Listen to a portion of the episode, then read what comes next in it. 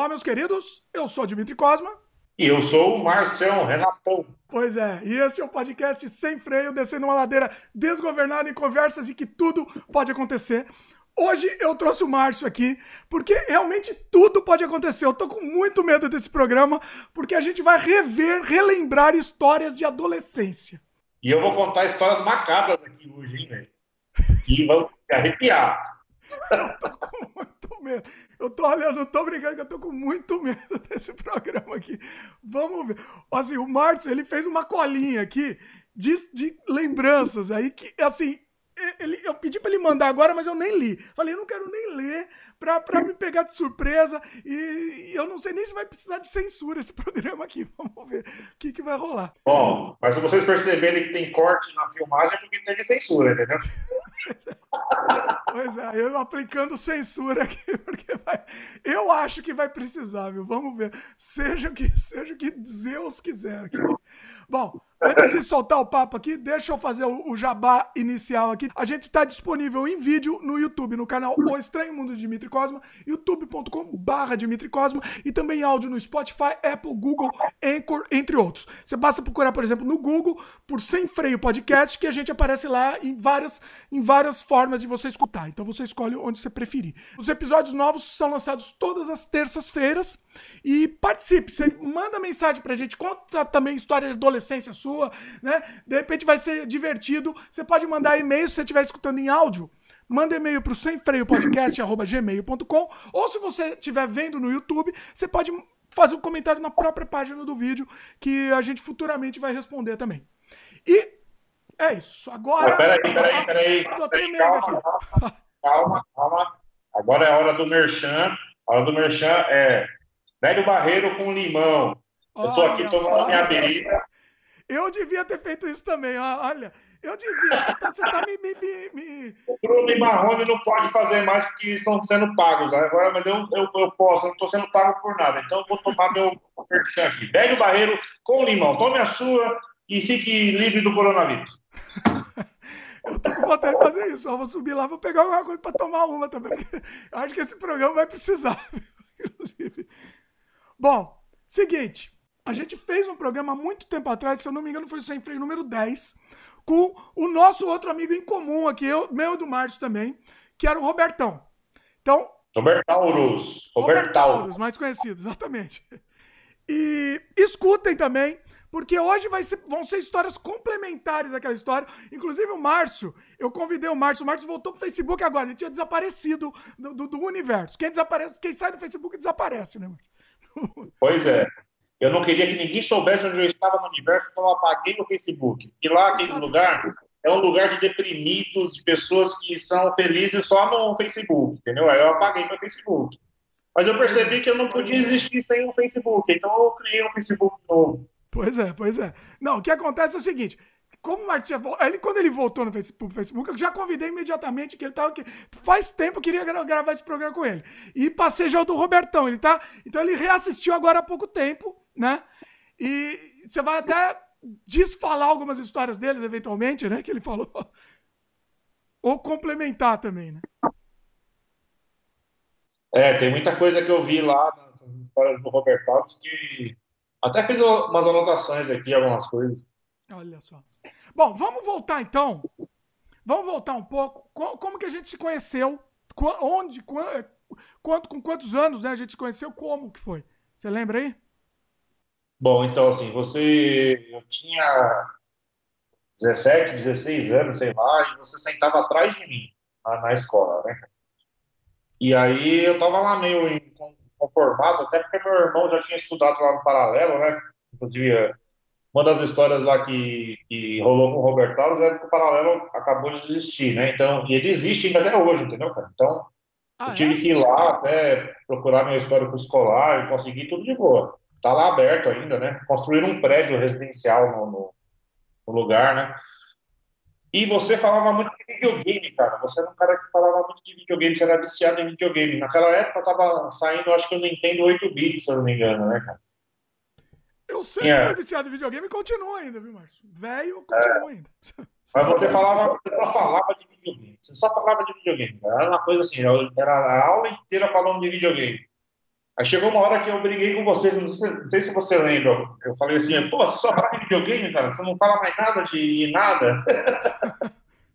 e aí a gente Não, começou a não catava a mulher, não fazia, não fazia nada essas coisas. É, não fazia nada. E aí a gente começou a conversar e começou a rolar ali. Eu, acho que o Robert Taurus, eu não lembro como que eu conheci o Robert Taurus, cara. Acho que Ele sentava perto da gente. no mesmo contexto, não foi assim?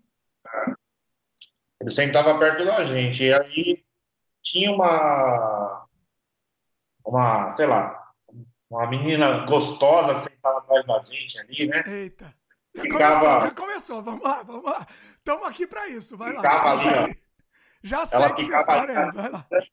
Ela ficava ali atiçando a gente pra gente poder fazer as matérias dela, ela passar, ter nota, não sei o quê, né? Ela ficava jogando charme, né? Eu eu não lembro o nome dela, mas eu acho que você pegou ela, não pegou não, Dimitri? Eu não pegava nada, não, rapaz. Pr- Primeiro ano lá do colégio eu não pegava nem gripe. É, você era meio nerd, na verdade. Você só queria saber de Todo mundo nerd. Você também era. Todo mundo era nerd lá. É, eu, é, eu era mais interessado em, em aprender as coisas, né? Não sei o que lá. Meu, meu primeiro computador foi um CP500, cara. Então, quando eu entrei lá, eu já sabia o basic que havia no, no CP500, entendeu? E aí eu encontrei o Nilson, né? O Nilson, o Nilson foi nosso primeiro professor lá de, de, de informática. E o Nilson não sabia porra nenhuma. A, ver- a verdade é essa, o Nilson não sabia porra nenhuma. É, é, mas é meio picareta, concordo. É. Ele inclusive, eu enrolava, vou te contar. Alguém encontrou ele no Facebook, inclusive. Rapaz. Nossa, Professor, eu nosso gostaria muito de professor. Oi? Eu gostaria muito de encontrar ele de novo, pra- só para falar. E eu tinha, eu era mais problemático que você nessa época aí, porque assim, meu irmão já tinha estudado com, com o Nilson.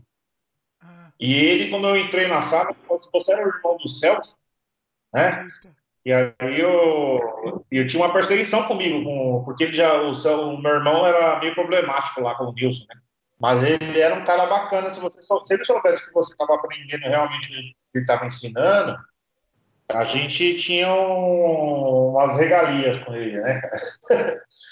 E- É, porque a gente, a gente assim, a gente era é, é, aprontava, mas ao mesmo tempo também era nerd. Então a gente conseguia ter umas Não. regalias.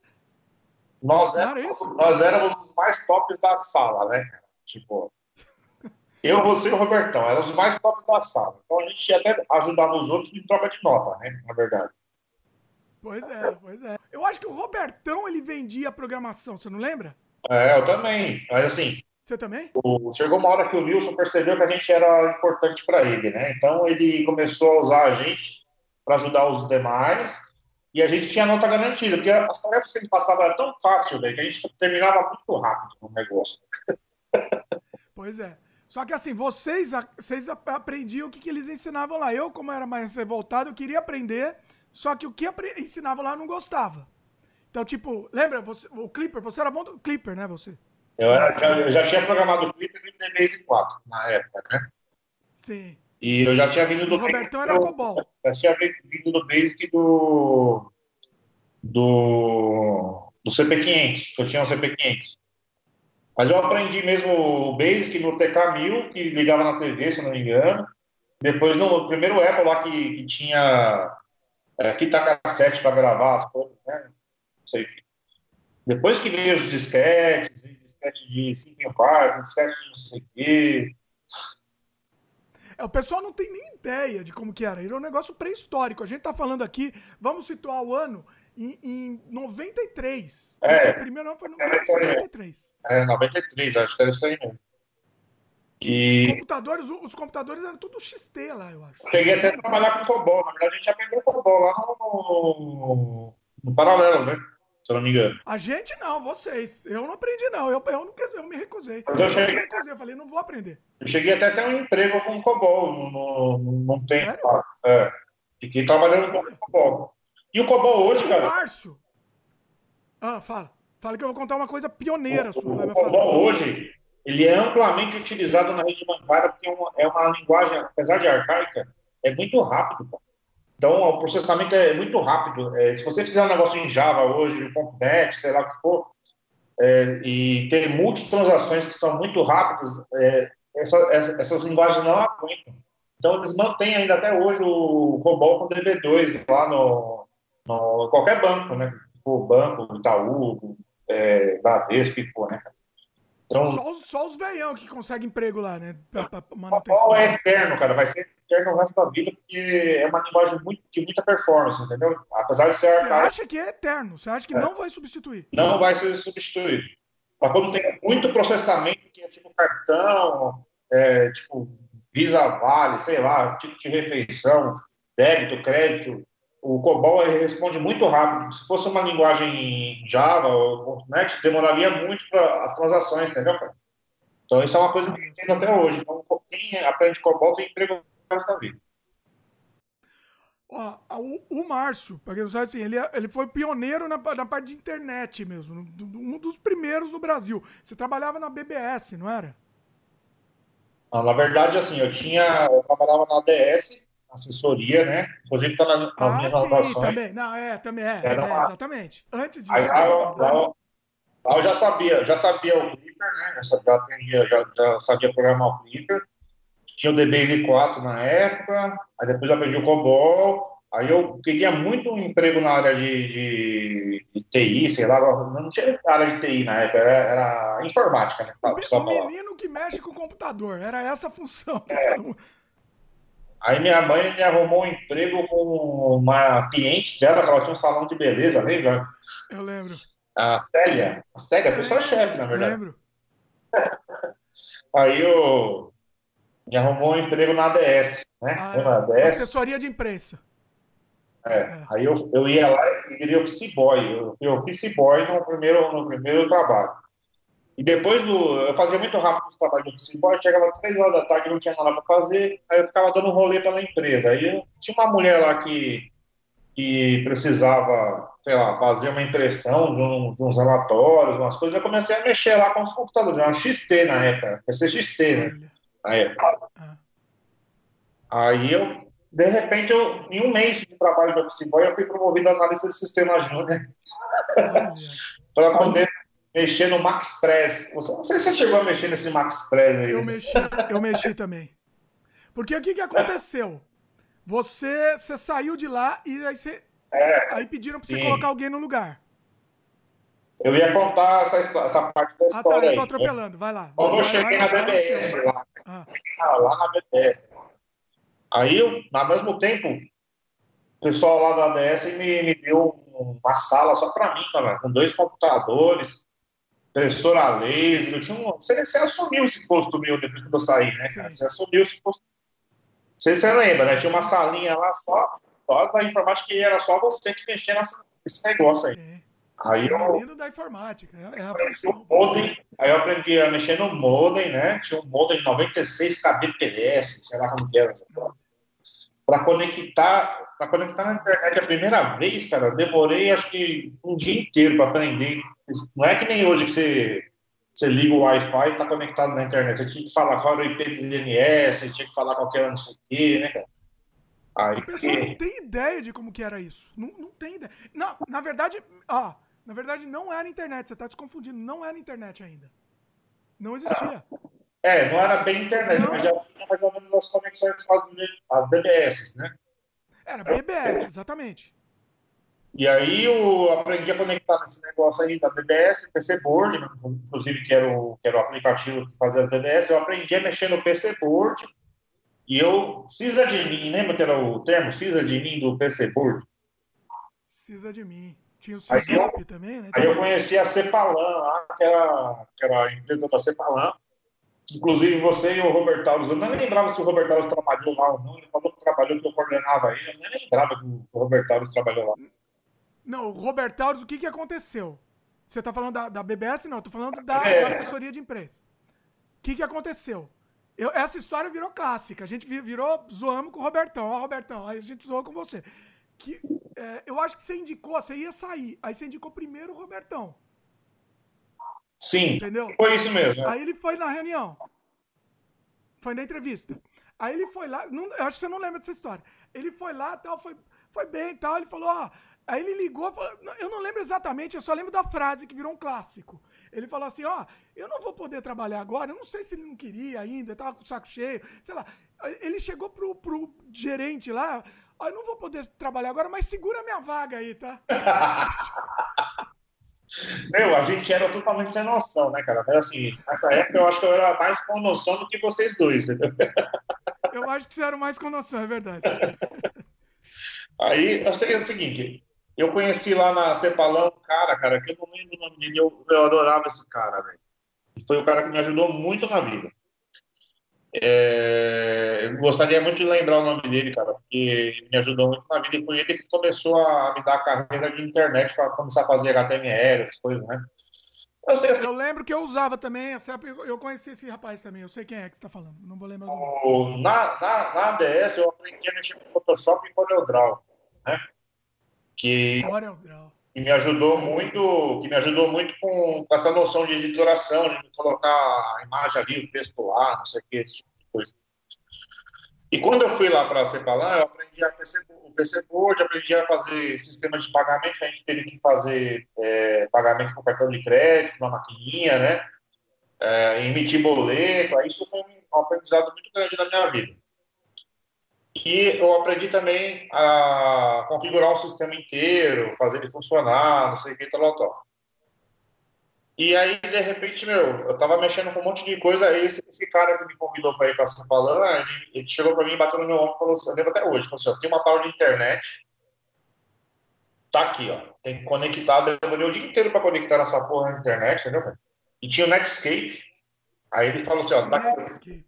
Mas peraí, eu acho que você, você atropelou aí, porque a internet, se eu não me engano, posso estar falando errado, mas eu acho que foi em 90. A gente tá aí, aí a gente tá em 93. A internet começou em 95, não foi isso? É, foi logo depois que eu saí do ODS, que eu conheci a internet. Ou 96. É. 95 ou 96, não sei exatamente. Quando eu, saí, quando eu saí do ODS, eu te dei um emprego no meu lugar, né? Você não aguentou ficar um, um mês lá trabalhando assim, Não, fiquei um tempinho, ô rapaz, fiquei. Eu não lembro quando você ficou, mas eu sei que você ficou bravo e falou: eu nunca mais vou trabalhar de empregado na vida. É verdade. Eu surtei. Teve uma hora que eu surtei. Você lembra disso? Cheguei pra menina lá. Cheguei pra menina e falei, pelo amor de Deus. Ó, tá travando. Embora. Ah. Sim. Como é que é? Você ficou revoltado lá e falou assim, ó, não quero mais trabalhar e pediu pra Ingrid. Lembra a Ingrid, que era a, sua, a dona do, do, da, da DS? Era brava, é, era brava. A, a, é a filha dela, a filha dela que cuidava a filha dela que cuidava do, do financeiro, né, cara? Pois é. Teve uma cena, eu só conto essa história porque essa história não é acreditável. Hã? Era uma, era uma loira velha, chata, gorda, aceitada. Alemãzona, brava. E aí, eu, gritando com os outros. Ficava gritando. Eu, eu, quando eu tava lá, eu ficava fazendo meus projetos. Eu tava fazendo uma vez um joguinho em VB, Visual Basic. Joguinho meu. E tava lá no tempo de trabalho. Ela, ela deve ter ficado uns 10 minutos assistindo atrás eu programar lá meu jogo. De repente eu escuto na minha orelha: O que, que, você tá fazendo? Eu dou um pulo, assim, o coração sai pela boca. Assim. Não, então eu tô, eu tô no. Tô, gaguejei, não sei nem o que eu falei. Mas era desesperador, né? Desesperador. Mas assim, você atropelou. Ó, a gente ainda tá na parte nerd, tá? Porque por enquanto a gente ainda era nerd. Né? 93 aí a gente era nerd. Depois a gente vai pra parte. Aí a gente despirocou, né? Daqui a pouco, daqui a pouco entra nisso na história. Eu só fiz uma pausa para lembrar desse episódio. Na, na conversa com o Roberto, você estava falando de uma empresa que você detonou a internet. Eu imagino que foi a DS. Porque depois desse tempo aí, você não trabalhou de empregado em mais lugar nenhum. Não. Não, foi a única. Eu acho que foi a única vez que eu trabalhei de empregado. Foi, é, foi, foi a empresa que, que mostrou que falou assim: nunca mais vou ser funcionário. E aí a gente tem escolhas na vida, né? Tem, a gente tem escolhas na vida. Ou a gente é empreendedor, ou a gente é investidor, ou a gente é empregado, ou a gente é não sei o quê. Você decidiu nesse dia que você queria ser um empreendedor, né? Pois é, é, serviu. Essa empresa foi um curso para eu saber que eu não queria aquilo. Pois é. Pois é. É, pois é. Foi sofrido. Então, eu imagino que aquela história. Eu acordava com dor de cabeça. Tem que ir lá, meu, não acredito. Era um sofrido, era sofrido. Mas vai lá, fala aí. Bom, mas aí então, aí eu. Esse rapaz aí que trabalhava na Cepata, eu não lembro o nome dele agora, mas meu, o cara foi muito importante na minha vida. Hum. Ele me mostrou na Maker como conectar na internet e dar o biosource, né? Você ia lá, dava biosource para ver o HTML funcionando. Ah, é verdade. E aí, como eu já mexia com o PageMaker, o CorelDRAW, o Photoshop, já tinha uma ideia de editoração, né, de tela, eu aprendi a fazer um table lá na HTML, colocar uma imagem, fazer isso aqui, igual eu fazia no PageMaker, né, cara? E aí, de repente, minha vida mudou e começou a ser, eu comecei a ser um cara da web, né, de fazer site, fazer, fazer um monte de coisa. E aí eu fui, fui fazendo um monte de site, porque naquela época todo mundo queria estar na internet, né? Você lembra? Todo mundo queria estar na internet. E os sites eram todos iguais. Quem somos, o que queremos, qual é a nossa missão, fale conosco. Você tinha que seguir né? exatamente, né? seguir aquela cartilha lá de menu, tinha que era tudo a mesma coisa. Todos os sites eram exatamente iguais. Fale conosco, quem somos, onde, onde estamos. E tudo coisa assim. isso, você tinha que fazer meio que na unha, era um negócio. Negócio não, tinha, não, não, tinha banco de dados, hein? era só site estático, era Sim. imagem e texto. Sim. Aí eu ganhei muito dinheiro com isso aí né, nessa época. Não, ganhamos, eu... nós ganhamos, né? Isso daí, assim, a gente. Eu acho que a gente deu uma sorte de estar de, de tá exatamente num timing certo, né? Assim, na criação todo mundo queria, e assim, tinham poucos que faziam, então assim, você meio que cobrava quanto quisesse, né? Era isso, né? É. Aí eu fui da, da Cepalan, saí, eu briguei lá com os caras lá no, na Cepalan. É, e eu saí de lá e fui para Regra 1, lembro da Regra 1 Internet, lá na, em São André. Lembro, verdade. Aí eu, lá eu comecei a fazer site com Franco Catena, que eu conheci o Mandic, que era o, que era o dono da Mandic BBS, né? Sim, sim. E eu, eu, eu montei a Cepalan BBS, lembra que era a Cepalan BBS, na Cepa, que eu trabalhava, né? E através da Cepalan BBS eu conheci o Franco Catena, que era o. Que era o aliás, é um cara, não sei se você conheceu ele ou não conheceu. Conheci, conheci. Ele não ele foi tá até cara, hoje. não, porque era, eu era muito irresponsável. Você era um rapaz ele virou crente, cara, ele é loucão. Ele é loucão, né, cara? Ele é meio loucão, né? Só que assim, o Franco Catena, cara, ele, ele, que me ensinou o SQL, né? O banco de dados na época, né? Como fazer as coisas e fazer um site dinâmico, um cadastro com as coisas, com não sei o que. Você tá bebendo o que aí nessa caneca? Não, eu tô só no chá mesmo. Eu devia pegar uma cerveja. Você tá me fazendo vontade de tomar, pegar uma cerveja aqui. Eu acho que quando, quando entrar nessa história mais picante, ó, o pessoal. Aliás, tá, aliás eu tenho uma história. Ah, fala. Aliás, eu tenho uma história com cerveja com você e lente de contato. Uma só? Tem umas mil aí. Vamos Bom, daqui a então. pouco vamos entrar na parte. Ah, por enquanto tá tudo. A gente é tudo santo aqui, né? Todo mundo santo. Daqui a pouco vocês vão ver o que acontece. Bom, mas aí foi o Franco Capeira que me ensinou a, a mexer com banco de dados, né? Na época. E aí eu comecei a fazer uns sites muito loucos. E eu fiz o primeiro site de o Tinder hoje, velho. Eu fiz o primeiro site de paquera na época. Não sei se você chegou a ver esse projeto meu, velho. Como que Eu fiz o primeiro site do Brasil de paquera no, no, no, no, que foi no Regra 1. Foi no site do Regra 1. Regra 1. Como que chama? O, o, ah, tá. Pro Regra 1. Namoro pela internet naquela Eu época, quem não sabe. Google, ver se existe, velho. Google. Google Regra 1. Nem deve existir. Site de paquera. Regra 1. Eu não lembro nem como que era o nome do, do, do site, velho. Por quem não entende, o paquera era uma coisa. Esse negócio pela internet era um negócio de outro mundo. As pessoas de fora ouviam namorar, para ele conhecer a pessoa da internet, você era um ET, você era praticamente uma pessoa do outro planeta. Um nerd extreme, só isso, né? As, pessoas, as pessoas de fora que viam isso. E hoje em dia é uma coisa normal, natural, todo mundo faz isso. E é o jeito mais fácil. Que site, eu sei que esse site que eu fiz aí de paquera no Regra 1, na época fez um sucesso do cacete.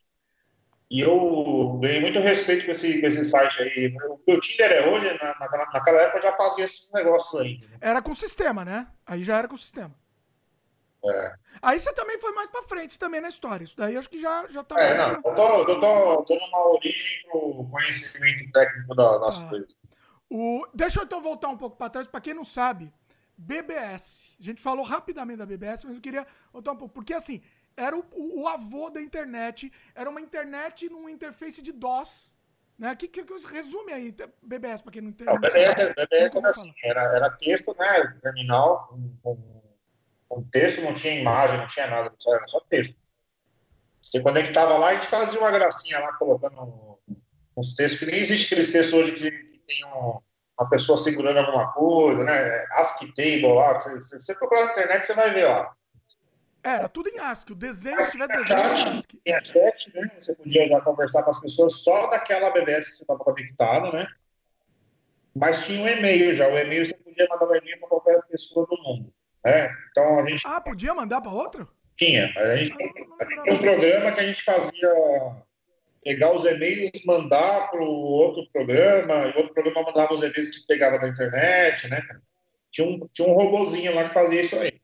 Não era Olha. online que nem é hoje. Você mandava um e-mail para uma pessoa do outro lado do mundo, mas assim, demorava acho que um dia ou dois dias para chegar lá, no, no outro negócio. Olha isso, que inacreditável. Era isso mesmo, era isso exatamente. E aí, mas já tinha um e-mail, né? Já tinha um esquema de e-mail. É, já E era uma evolução, né? O pessoal não Mas, basicamente- isso era absurdo pra gente. Né?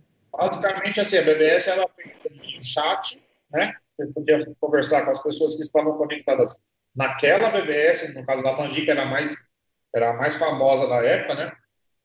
A Cepalan foi uma, uma, uma boa, a que eu fiz lá foi uma boa BBS que tem bastante resultado, também não era igual a Mandi, mas estava no meio das top 10 lá no negócio. Tinha STI também, né? STI.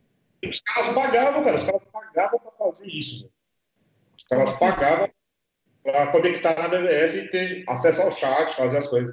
Uma mensalidade, né? você tinha que pagar. É. Flexibilidade, exatamente. E tinha jogos também, né? Você tinha os jogos lá que você fazia jogos de texto, né? Você fazia os jogos de texto, quiz, né? Tinha muito quiz que responde uma Mas eu tinha pergunta. jogo do Windows também, joguinho. Os meus jogos eu distribuía nas BBS e shareware, lembra?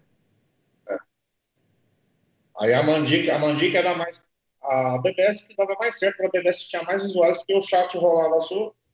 Inclusive, as pessoas gostavam de paquerar pelo chat, né? E teve muita gente que se conheceu por esses chats de BBS aí também na, na época. E é- era essa a pegada da BBS. E era texto, era um terminal, como se fosse um terminal, como se fosse o comando do DOS lá, né? Sim. Você ficava lá. Era É, assustador, era assustador. Pra quem não conhecia. Tela verde, né, tinha antigamente, né? Não, você tinha que, você tinha que estudar pra poder, pra poder mexer nisso. Você tinha que aprender, era muito complicado, não era nada de Mas era engraçado que as pessoas não aprendiam a mexer nesse negócio aí, cara.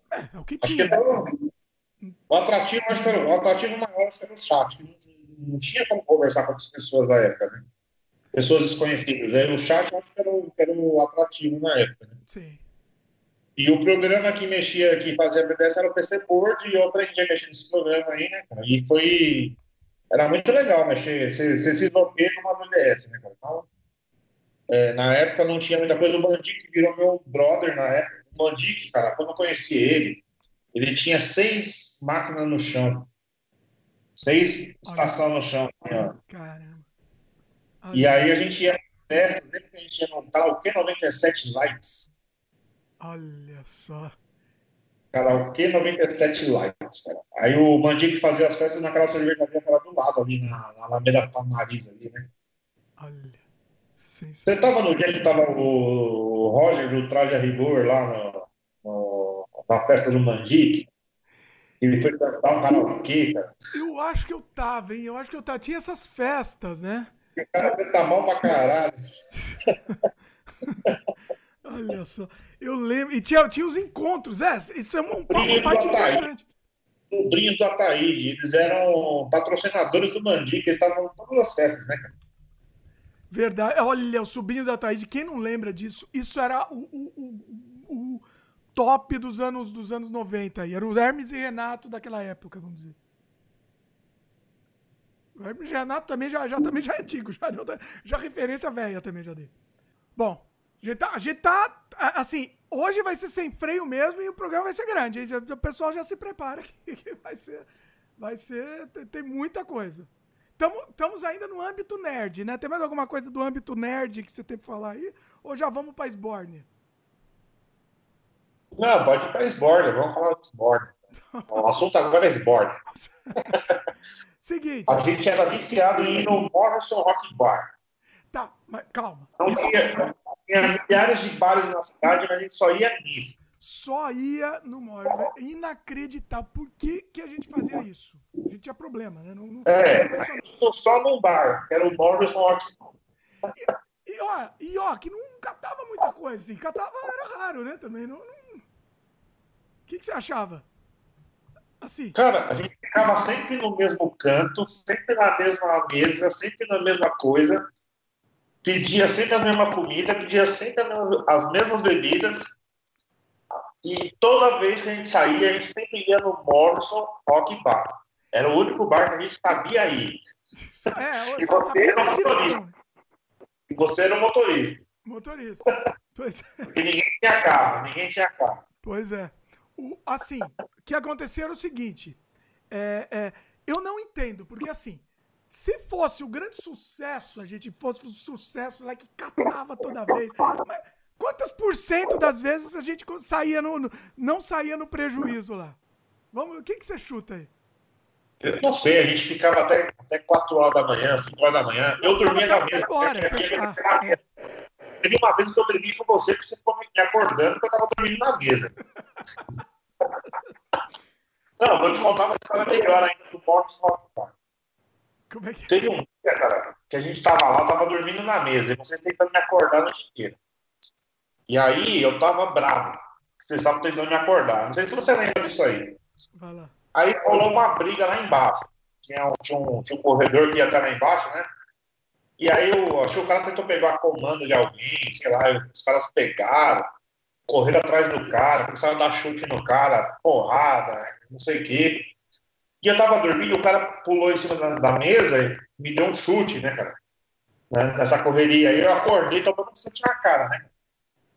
Aí eu acordei bravão. E o cara correndo da, da galera tava tentando pegar ele na porrada, né? Aí eu, aí eu acordei bravão, falei, eu vou bater nesse cara. E fui atrás do cara.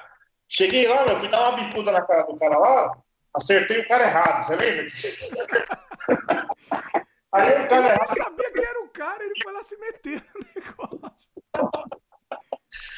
Aí vocês tentaram apaziguar a situação lá, e o cara queria me bater, né? e aí um rolo só nesse negócio aí. Nossa. Voava cadeira, né?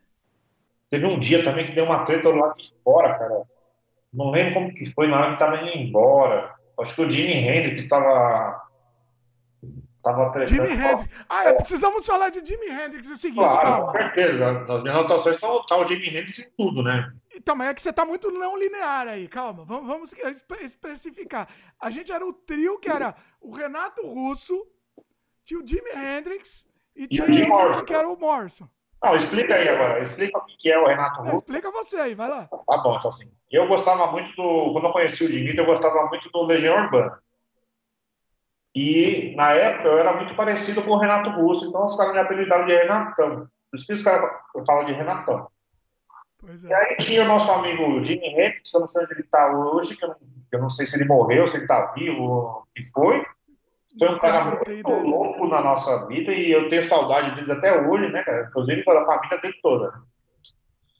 É, e ele era muito parecido com o Jimmy Hendrix e ele gostava muito do Jimmy, ele tocava guitarra, né? E tocava tudo do Jimi Hendrix. Então a gente apelidou ele de Jimi Hendrix.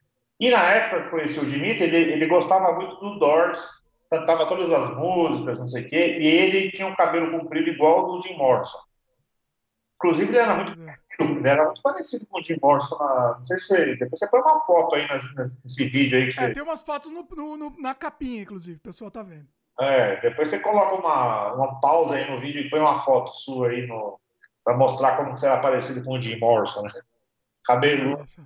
Tem uma foto minha cabeludo também, na, bem com umas, umas, umas ferragens lá no shopping, lá no, Tem, com uma pose meio de Renato Russo também, porque aí é. ele queria fazer uma.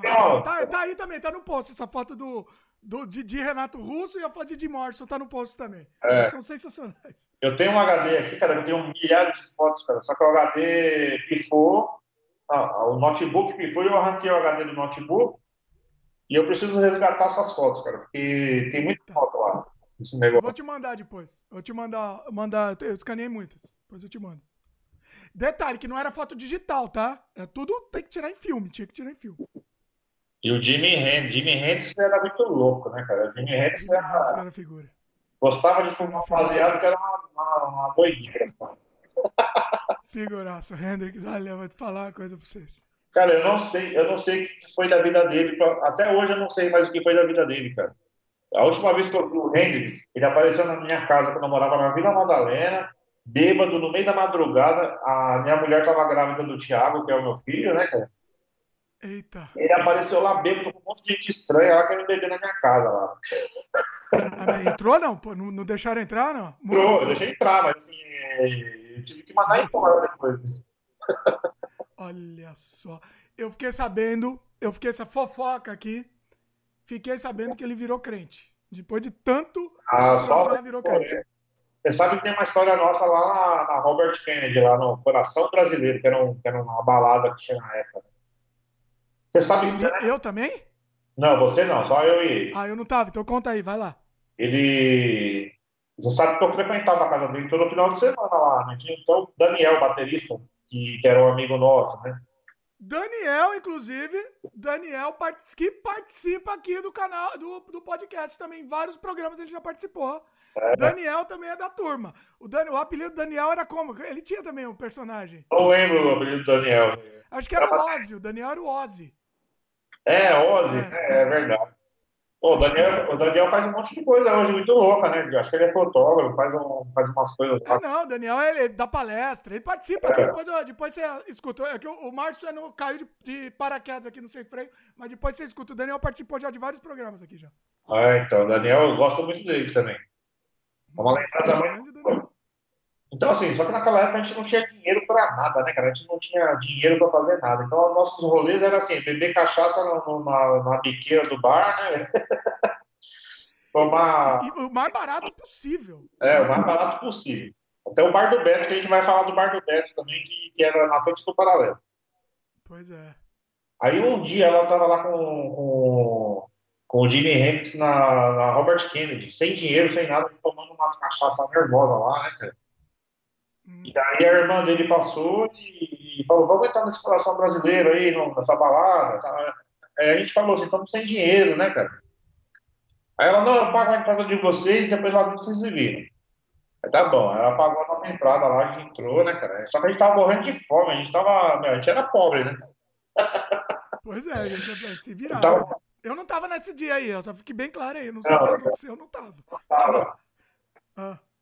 A gente morrendo de fome lá, né, cara? Entramos lá dentro, não tinha nem como pagar a cerveja, nem nada, todo mundo dançando lá no centro. Era um sertanejo, sei lá, um sertanejo lá no negócio. É, por isso que eu não tava, ó. Aí, tá, tá explicado, ó.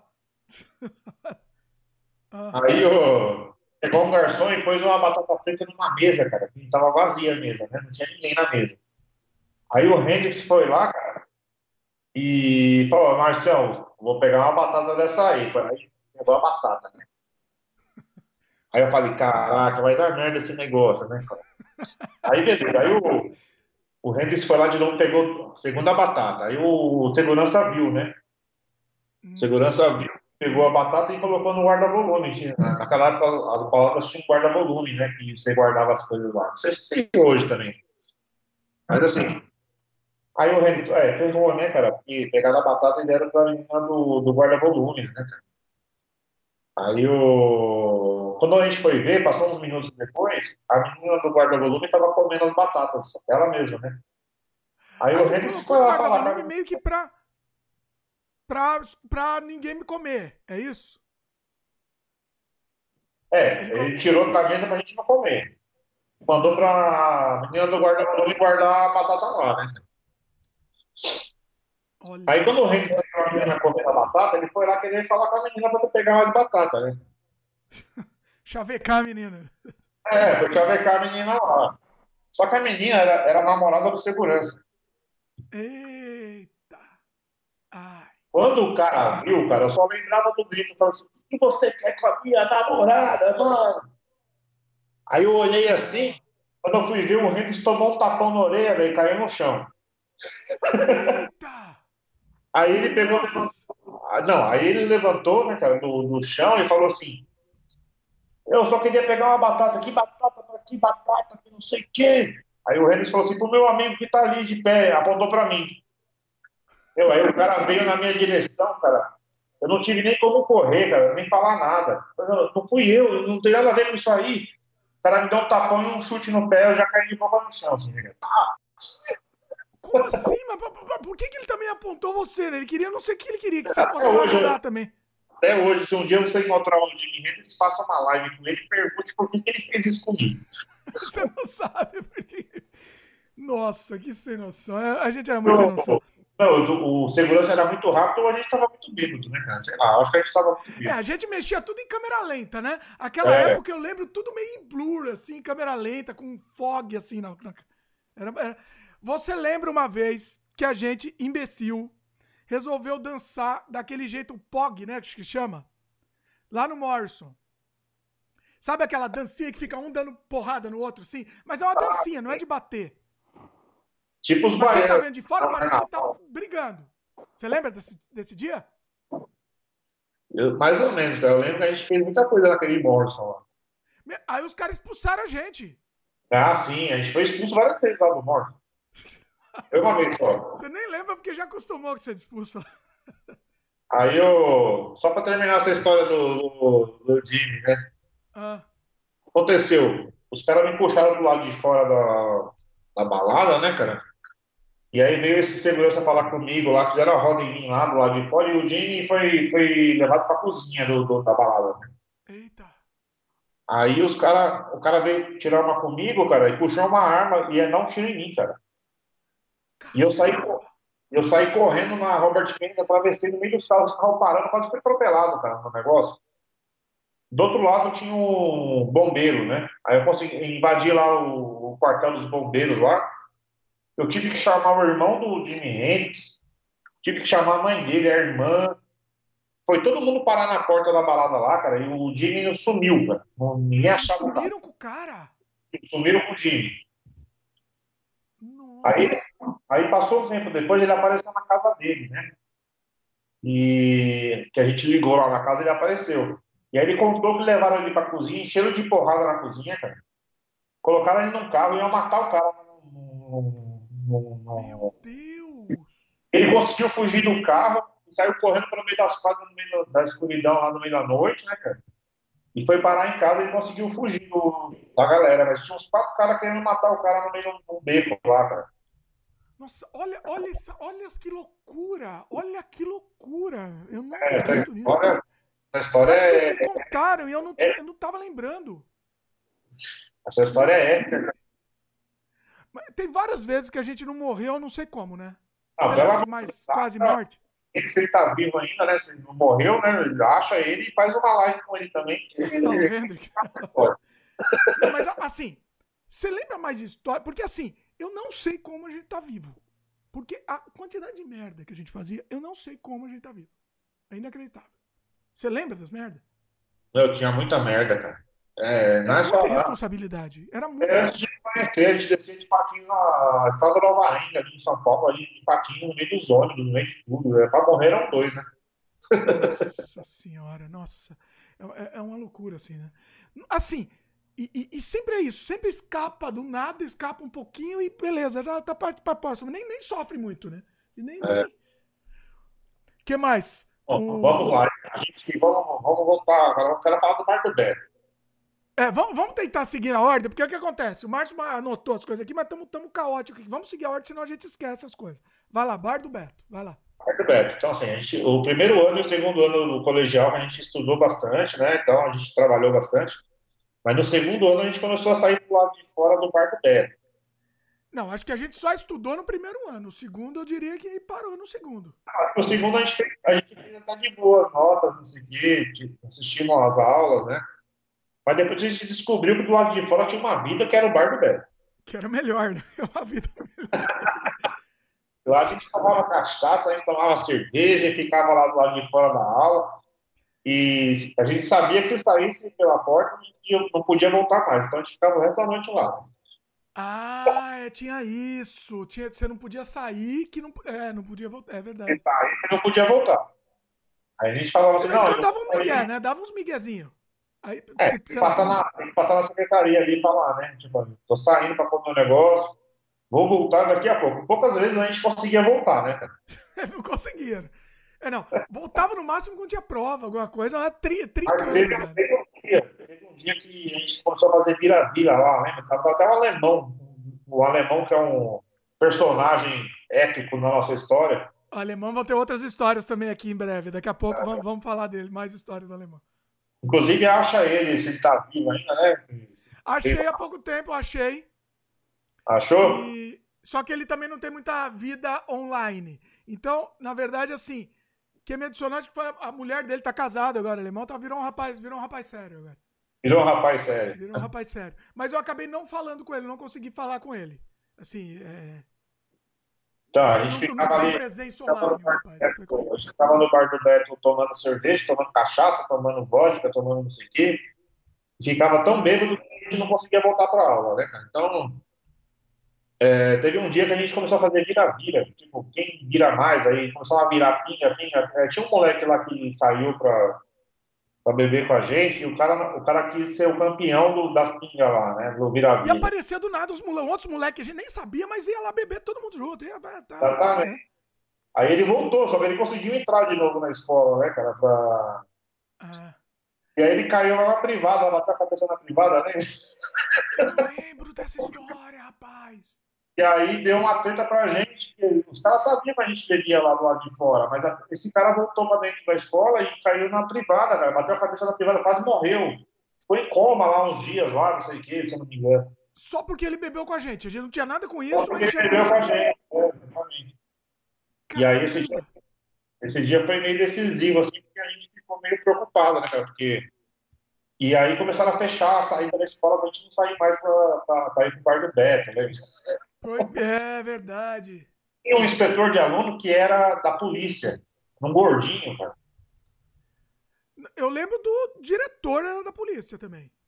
O diretor também era da polícia, o, barbudo, né? Era o, o, não era Oswaldo? Augustinho. Era Augustinho. Augustinho, né? Augustinho. Ele era delegado da polícia, ele era, ele era delegado da polícia. Eu não sei se você colocou na sua cola, mas eu lembrei dessa história aqui, é sensacional. Um cara, a gente, teve uma hora que a gente tava no bar do Beto, mas daí a gente descobriu que o bar, o boteco do lado, que era uma portinha, vendia cerveja mais barato. E a gente começou a beber do lado. Lembra disso? Ah, lembro, tinha um barzinho do lado, né? Na verdade. Aí o Beto ficou bravo com a gente. Hã? Ficou bravo. Aí o Beto, né? ficou, o Beto ficou bravo com a gente. Mas daí, um dia, chegou um cara lá, muito estranho, um cara muito estranho, começou a beber com a gente. O cara mais velho, inclusive. Ah, eu sou da polícia e aqui tal, e, e começou a passar papo, bater um papo pra, cima da gente, assim, né? Você lembra disso? Lembro. Começou a meio que ameaçar. Cara, cara, ele apareceu, não foi uma vez só, não, ele foi mais de uma vez. E tinha um pessoal que gostava de fumar maconha lá naquela ruazinha do lado do, do, do paralelo.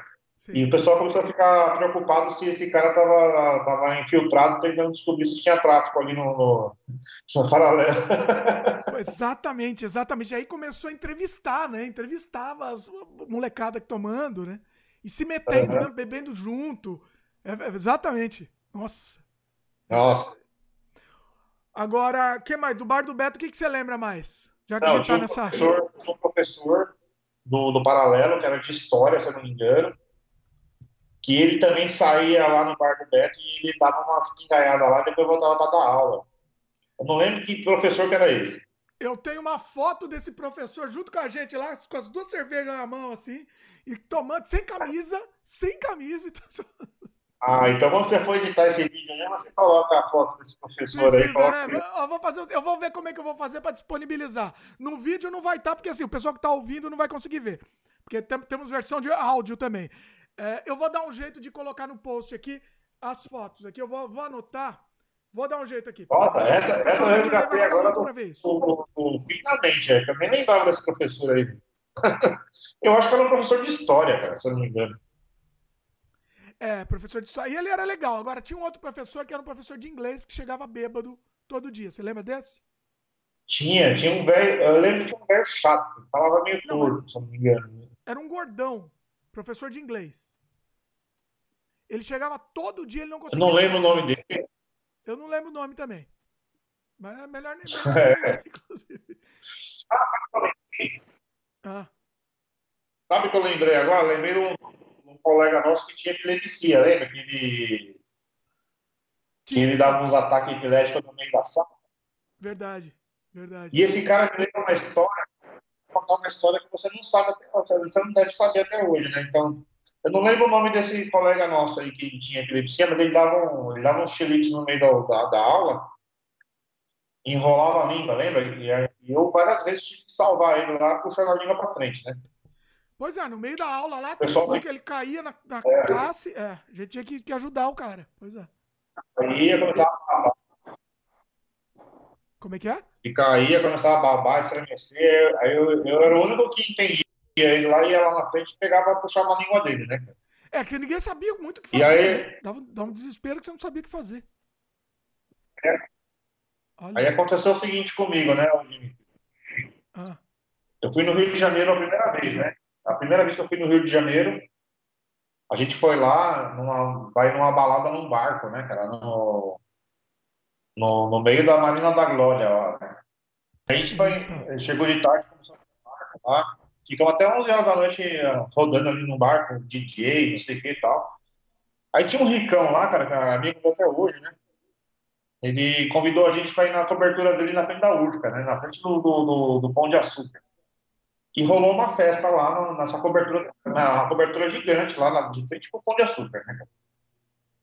Aí o. Só que rolou droga, né? Rolou droga lá, rolou as coisas. Não sei o que, o pessoal tava, tava cheirando. Lá. Aí tinha um gringo lá, tava cheirando cocaína lá naquele negócio. Né? Ah. E aí chegou uma da noite a gente pediu uma pizza, né, cara? Pediu uma pizza lá. E todo mundo comendo a pizza. E esse gringo aí que tava cheiradão lá, sei lá, não sei o que, ele começou a. Tá ouvindo? Tô ouvindo, tô ouvindo. Vai lá.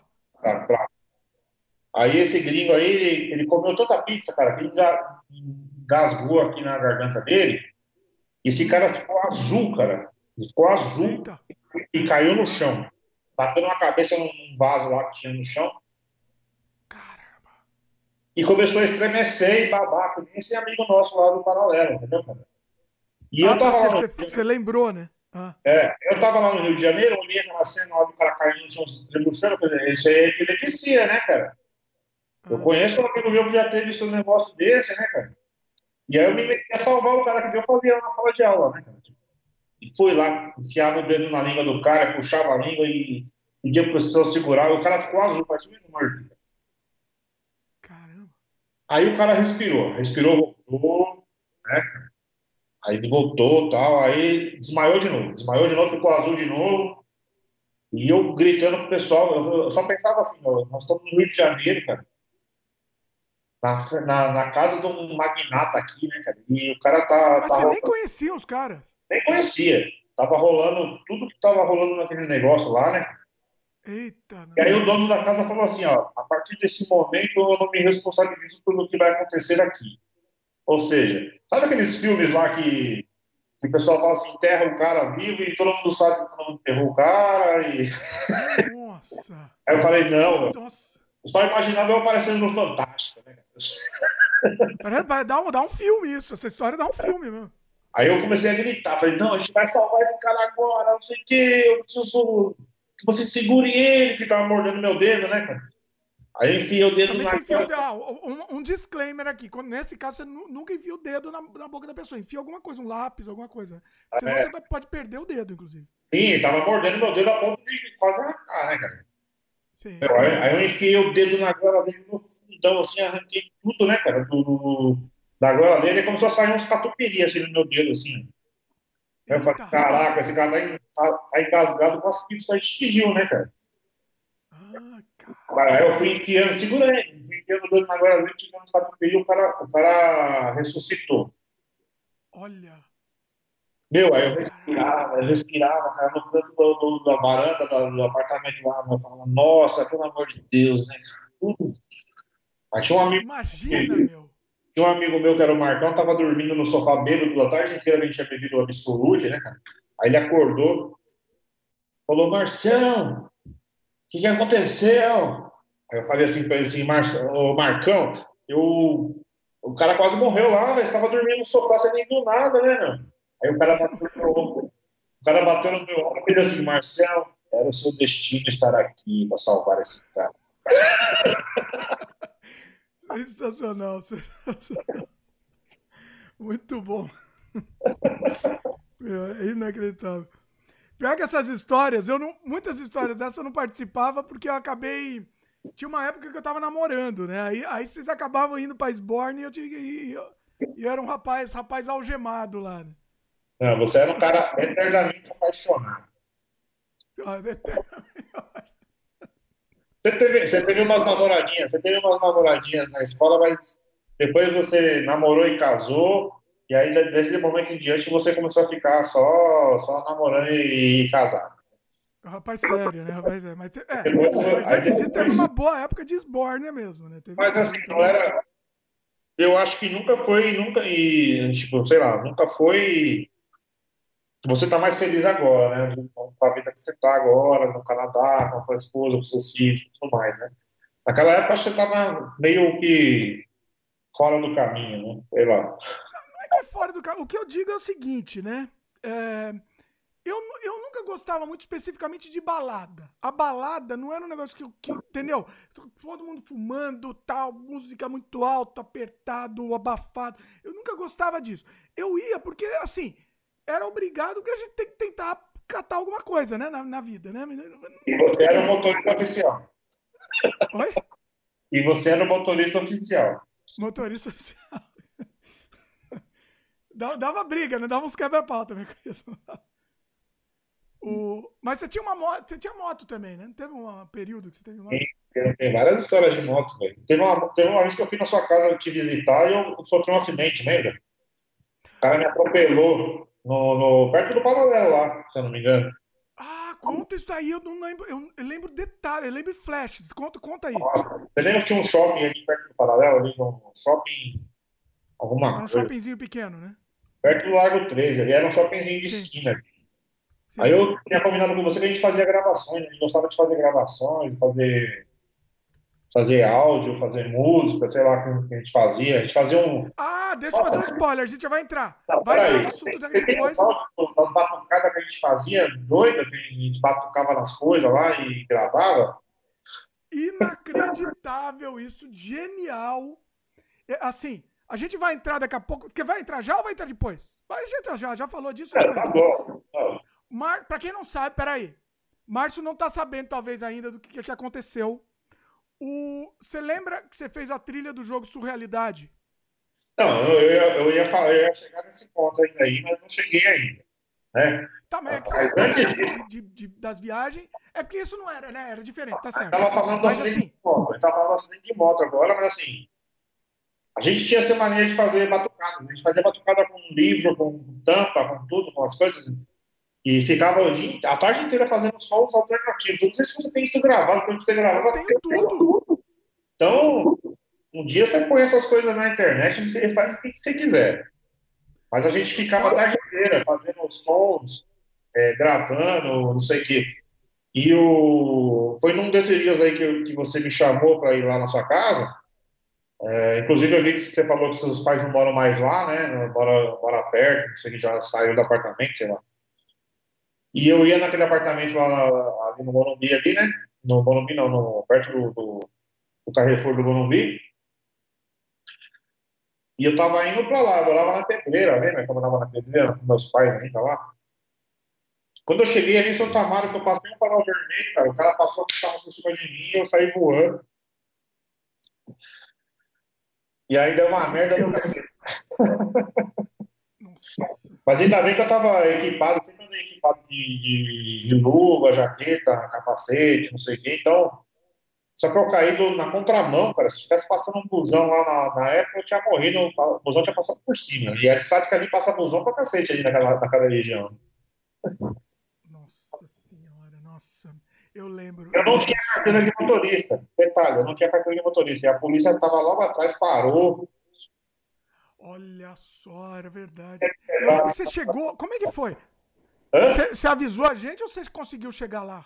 Eu avisei você e voltei para casa. Consegui voltar para casa, se não me engano. Nossa, eu lembro, meu. Você arrebentou inteiro, meu. É, Foi um dos acidentes de moto que eu tive na vida, assim, que, que eu fiquei preocupado, muito preocupado, né? Você teve vários, né, inclusive? Tive vários. Eu posso contar uns com cinco ou seis na vida disso. Moto, é. Eu só não morri de moto. muito grave? Eu gosto, viu? Eu gosto moto. Inclusive tem uma moto na garagem. Ali, não, não tem jeito, né? Não, não, não tem jeito.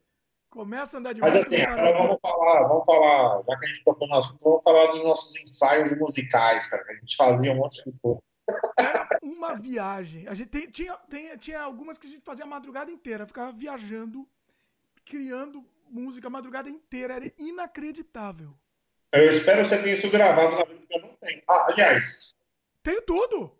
Você lembra que, que eu comecei a fazer um. Logo depois que eu casei, eu comecei a fazer curso de piano. Aí, come... aí a professora era muito chata, né, cara? E eu comecei a fazer estudos próprios, né? Eu falei, eu vou aprender música para mim mesmo. Então eu comecei a estudar. Olha isso aqui, cara. Olha aí. Um CD que eu montei, Marcia Henrique, Another World. Eu lembro. Aqui atrás. Passa mais longe um pouco. É... Afasta um pouquinho mais. Para quem estiver vendo em vídeo aí. Aqui, ó. Looking for the feelings of people. Of peace. Oh, feelings of peace. Walking in the shadows. Another word. Magic moment. Another word. Eu acho que foi uma das músicas que você usou já em alguma coisa sua. Então, deixa eu falar pros, pros fãs. Você não tá sabendo. Sweet Wild, Sweet Winds, como que é? é e The Guinness River. The Guinness River. e the, não, é. Isso daí, provavelmente, sabe o que, que é? Provavelmente, eu não ouvi, mas eu acho que é. Olha, tinha até capa, velho. Sabe o que é isso? trilha sonora do Surrealidade. Pessoal, que, pessoal, trilha, olha aí quem fez a trilha sonora do, do mundo dos sonhos, do surrealidade, do mundo do inconsciente, Marcião. Você não sabe, Márcio. Você, o Márcio caiu de paraquedas, agora não está sabendo, deixa eu contar para ele o que aconteceu. Surrealidade foi redescoberto agora por um canal grande do YouTube. E aí veio uma legião de fãs, muita gente que tá amando Surrealidade e, e, e tá amando a trilha também. E, e assim, redescobriram, gente que não era nem nascido na época. E redescobriram, então, um monte de fã estão pedindo para colocar. Tô aqui publicamente falando, Márcio, estão pedindo para colocar a trilha de sua realidade no Spotify, inclusive. Eu falei assim, não, a trilha não é minha, tem que falar com, com o criador da trilha. Então, assim, Márcio, coloca a trilha no Spotify, que assim, o pessoal tá pedindo, assim, o pessoal tá muito fã, muito fã. Cara, eu tenho um CD gravado com um monte de música, só que eu não tenho. O meu computador hoje não tem mais CD, é, comporta, não comporta mais CD driver, entendeu, cara? Então, não, assim, eu, eu não consigo mais pegar, é, pegar esses arquivos e colocar para. Mas assim, eu tenho certeza que você tem um monte aí que eu mandei para você eu na época. Tudo, porque você é um tudo, cara que você. É, eu sou hoarder. Você, você gravava? Hoarder digital. Você é um acumulador de mídia. Exatamente. Exatamente. Tudo, tem absolutamente tudo. Depois eu vou selecionar o que eu tenho vou te mandar. Se você quiser, eu te aconselho você colocar no Spotify isso daí que vai ser bacana. O pessoal tá, tá curtindo muito, assim. O pessoal é, ficou louco a trilha de sua realidade, principalmente a parte do inconsciente, que é a sua, que as suas trilhas. E eu acho que é essa daí que você mostrou agora, inclusive. Depois eu vou te mandar. Não, eu tenho, cara, eu guardo essas coisas era uma época muito criativa minha, que eu estudava música. E eu queria ser cantor, né? Eu, era, eu cantava, às vezes eu cantava, eu cantava em banda, né? Eu cantei tá em show já, não sei. E a Lúcia, né, que era, que, era, que era minha esposa na época lá, ela me ajudou bastante com essas coisas aí. Não sei se chegou em algum show que eu cantava lá nas bandas, né? Fui, fui. E, E aí você eu- cantou também com a banda? Tinha uma outra banda também que eu acho que você cantava. Eu, eu tô lembrando, eu tenho várias gravações suas cantando, inclusive. Que talvez você nem tenha. Eu gostava muito de cantar, eu, eu queria ser cantor, eu queria muito ser cantor quando eu era moleque, né? Então eu, eu, eu comecei a estudar música para aprender a falar como, como músico, né? Mas assim, depois eu chegou um tempo na minha vida que eu percebi assim, eu não vou, isso não é meu futuro, né? Meu futuro é mais como desenvolvedor de sistema mesmo e pronto. Ganhar, ganhar muito mais, pois é, sem dúvida nenhuma. Ah, eu não sei se, se fosse, hoje em dia o cara canta assim, eu caguei ali na esquina e faz sucesso e ganha dinheiro pro cacete, é, eu não sabia, né? É, então. Mas é que tem que fazer coisa ruim pra, dar- pra fazer sucesso, então não, não adianta. Tinha- Bom, a gente tem Tô umas lembrando de uma história agora, Ah, Só para dar um pouco de assunto, tô lembrando de uma história agora que você, tipo, gente tava falando que você sempre era o motorista da turma, né? ah. Eu tinha a moto, né?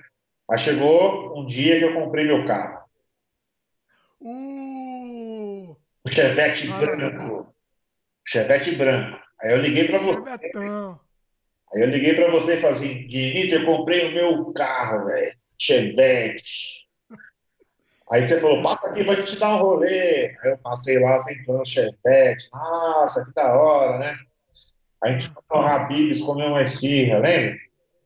E aí choveu. E aí choveu. Você lembra disso aí? Vai lá, conta aí, conta aí. Aí o teto do carro tava todo furado, entrou água pra todo lado do carro, né, cara? Parecia uma piscina dentro do carro, né, cara? Quando a gente voltou no Habib's, a gente entrou no carro tudo molhado, os bancos molhados. O carro inteiro virou uma, virou uma piscina o carro. Yes. Eu senti tanta vergonha na minha vida. Mas comprei o carro. Meu, meu pai foi na loja na época, velho, e fez o cara devolver o, devolver o carro lá. cara. Ah, é? Olha. É, meu pai ficou tão bravo, cara. Né? Meu pai é falecido já, né? Já morreu, né? Eu lembro Mas que ele- você pegou um carro vermelho depois. Depois, é, meu pai fez o, o cara me vendeu o Chevette vermelho. E aí eu, só que eu não tinha dinheiro, né, para fazer, para comprar o Chevette vermelho. Aí meu pai conseguiu fazer o cara obrigar a financiar um cheque, né? Eu dei um cheque lá pro cara lá e comprei o Chevette vermelho. Olha só. Aí eu fiquei muito tempo com esse Chevette vermelho. Depois eu comprei a moto que eu sofri um acidente e indo pra sua casa lá, né? no Mas o ADT. Chevette não quebrava também? Eu lembro. Não, não quebrava. Não, esse Chevette era top, cara. Ele andava certinho. Ah. é. Você anotou até na lista, né? Do Robertão. Robertão que curtia carro, né? O negócio dele. Até Robertão hoje. é carro. Assim, eu não lembro muita coisa do Robertão com os carros. Eu lembro que o Robertão era muito viciado em carro, né? Pois é. Porque teve até a história do Verona, do Verona, eu coloquei o Verona e o Chevette, coloquei aqui. O Verona foi, o- foi o meu que eu bati. Na verdade, você andava com o Monzão do seu pai, que era o. Sim. Eu não andava, não, eu não andava muito. Eu não andava muito porque ele não prestava, não. Era raro. Aliás, seu pai era bravo, hein? Não sei se ele vai assistir isso aí, seu pai era. Brava. Ele, ele- eu acho que minha mãe era mais brava, não era? E os dois, eu acho que eles não gostavam muito de mim, não. Era uma amizade pra, pra você meio indesejada, né? Sei lá. Não, a minha mãe, eu lembro de uma vez, eu preciso contar essa história, que assim, é, eu tava na faculdade já, e aí você, eu não lembro se você terminou o colégio, aí você, você tava só trabalhando, você não, você não foi pra Eu não fiz faculdade, só fiz o, só fiz o colégio mesmo. É. E aí você chegou lá, eu acho que eu tinha que ir pra faculdade naquela hora, e aí você chegou. Você chegou no interfone. Aí minha mãe que, atendeu, minha mãe, não, minha mãe não é muito brava, mas naquela, naquela hora ela atendeu o telefone bravo. Ele não vai descer não, ele não vai sair não, ele vai pra faculdade agora. Pá, Bateu, bateu o telefone.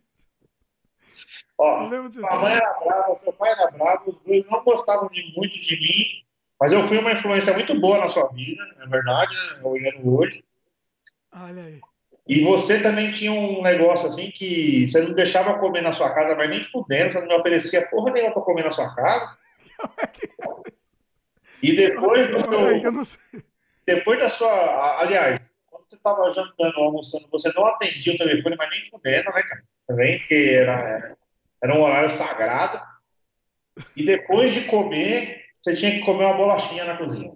Tinha um Ah, potinho lá. Tinha um polar com as bolachinhas recheadas na cozinha. Não, mas não é que não, não. Você comia, como é que tu não comia lá? Ah, e tinha mais. Tinha um ciúme tremendo da sua irmã que ela não podia falar com nenhum amigo seu, mas nem ferro. É verdade, isso é verdade, isso é verdade. é, é, é, lembro, lembro bem. Eu falasse bom dia, você falava ah, bom dia, você falou bom dia por quê pra minha irmã? tinha mesmo, tinha mesmo. E aí tinha hora, você lembra que aí teve uma época que a minha irmã ia com a gente junto no Morrison, não tinha? Sim, sim. É verdade. A irmã era muito boa, era muito legal. É, mas eu tinha ciúme, não. É verdade. Verdade. Não, não, mentira. Nossa, você tinha um ciúme violento, velho. Já que tá sem freio aqui, vamos falar. Um dia você abriu a porta, a sua irmã tava pelada lá na porta, lá, e você ficou puto. Aí você Eita. O que aconteceu? Fechei, o que aconteceu? Conta aí. Você me deixou do lado de fora do apartamento, fechou a porta e foi lá brigar com a sua irmã lá. Aí ficou brigando para um tempão lá. Aí depois você abriu e falou assim: ah, tá bom, vai, entra aí. Olha só, resolvi o problema. Olha, essa história é essa é boa. Tô anotando aqui, tudo que a gente tá falando, eu tô anotando no post agora, Vamos falar agora do Alemão. O Alemão foi um cara meio confuso na nossa vida, né? É um personagem, o, o personagem confuso, exatamente. É um personagem. É. Sabe aquele personagem do filme? Quando tem um personagem misterioso, você não sabe se ele é o mocinho ou o vilão da história, né? É. Na verdade, o alemão era mimado pra cacete, se achava um machão, né, cara? E era um cara que fazia bullying com todo mundo, né, cara? Então. Você acha que ele fazia bullying? Eu acho que não. Claro que fazia. Eu tinha o número 24 no, no, na chamada. E toda vez que eu, que eu chamava meu nome, 24, ele ficava gritando lá, 24, 24, 24. Aí teve um dia que eu, que eu chamei ele pra porrada na porta da, da, da escola, lembra? Por causa do 24? Por causa do 24. E aí a gente foi saindo pelo corredor, foi saindo do lado de fora da escola, chegou na porta da escola, deu uma moqueta na orelha dele que ele até perdeu, perdeu as pernas, velho. Perdeu, começou a ficar... Não tinha plateia? Porque eu não lembro da briga toda aquela machice dele lá foi lá água abaixo, né? Não, teve uma vez que eu saí na mão também com ele. Teve uma, eu, te, eu te, teve um episódio também. Ele mexeu com sua namorada na época. Eu não lembro. Você lembra detalhes da história, não? Ele mexeu com a sua namorada e você foi lá. Você, você é um cara pacato. Você não iniciava em briga, né? É, eu não, não, gostei muito de briga, não. Eu brigava, você precisava, então estamos aí, né? Mas nesse dia você se meteu numa briga e deu uma boqueta na orelha dele. Mas ele era muito cuzão, né, cara? Então ele. Ele também apanhou de você e ficou de boa, porque ele é um cara que falava muito e fazia pouco, né? Depois de apanhar também ficava, fazia, fazia as pazes também, né? Também acabava. Ele teve um problema na vida dele, né? Que ele, que ele pegou o carro do pai para dirigir, né? Se eu não me engano, e atropelou um caminhão de lixo, se eu não me engano, né? E arrancou a perna, arrancou a perna do Gari, se não me engano.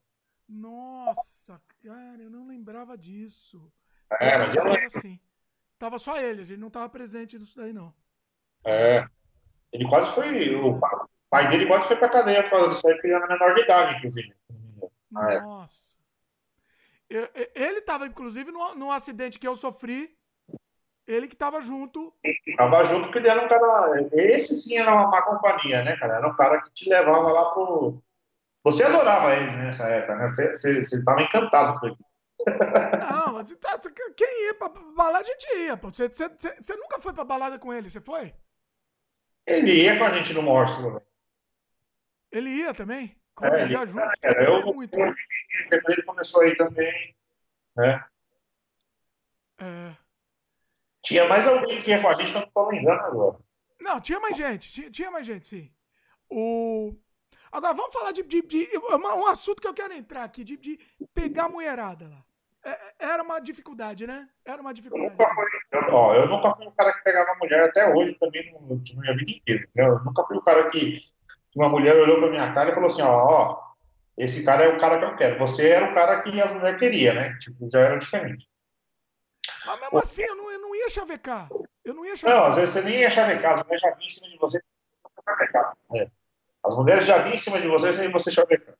Não, mas e o Hendrix tinha que ir lá do cara. Como se fosse, não, não era assim, não, pô. Não era, era assim, era difícil, hein?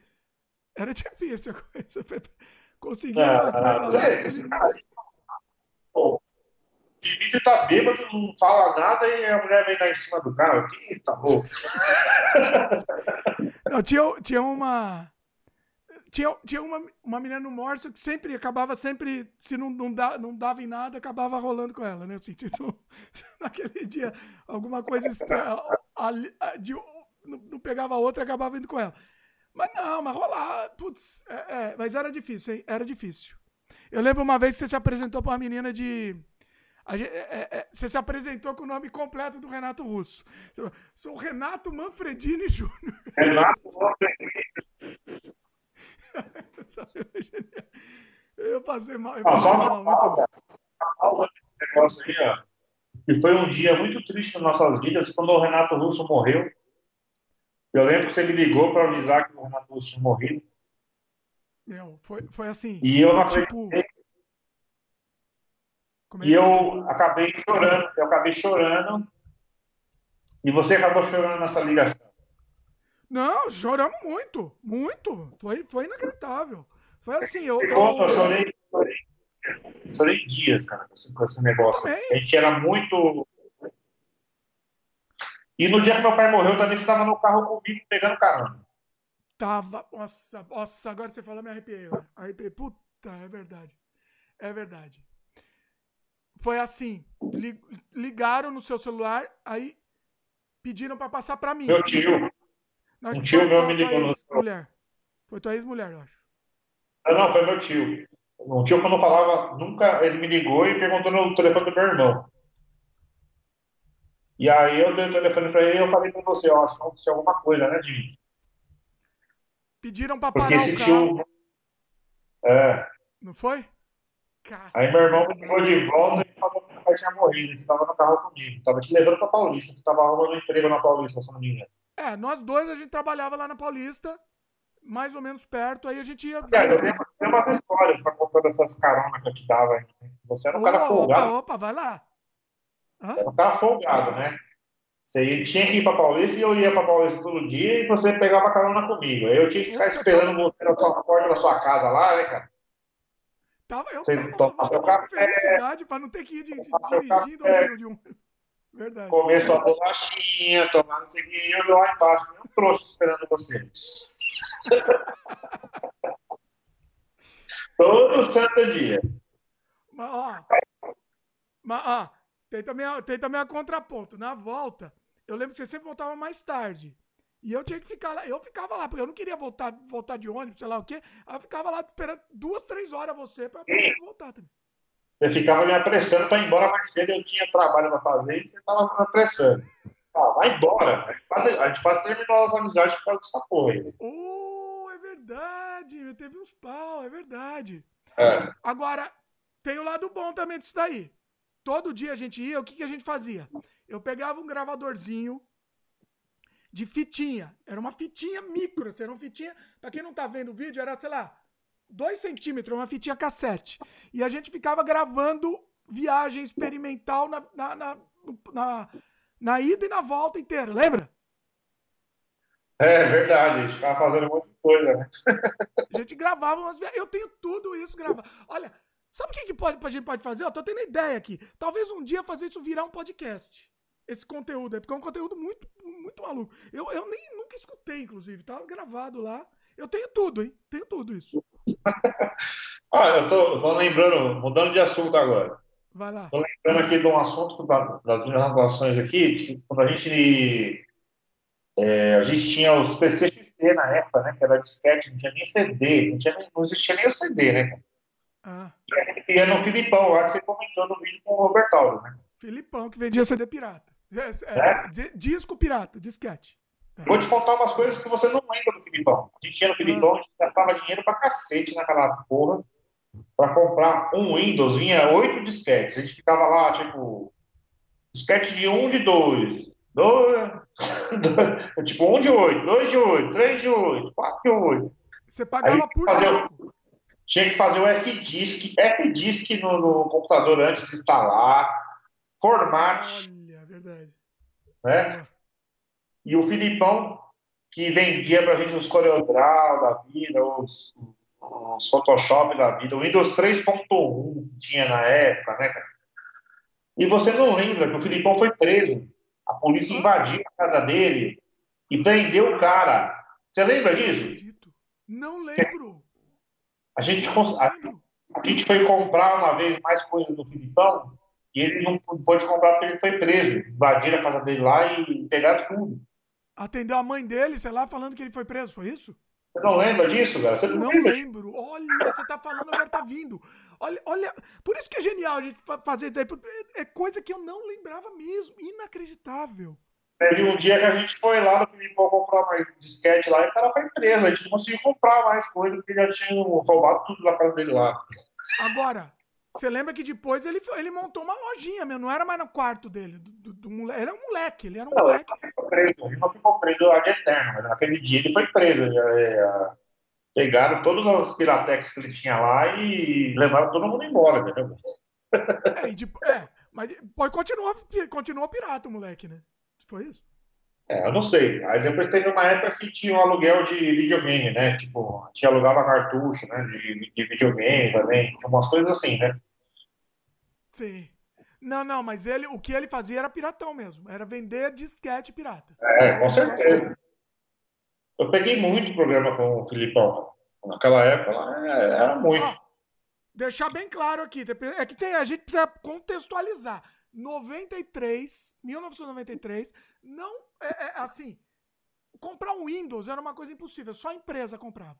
Não existia ninguém que usasse o Windows original naquela época, tá? Só a empresa. Né? Fique bem claro. Não, na verdade, na verdade é assim. O... Tinha, tinha o TK, TK1000, TK, não sei o que, se ligava na TV. Sim. Não, o não era, computador... isso era antes, né? o computador que era mais utilizado na época comercialmente pelas empresas era o CP500.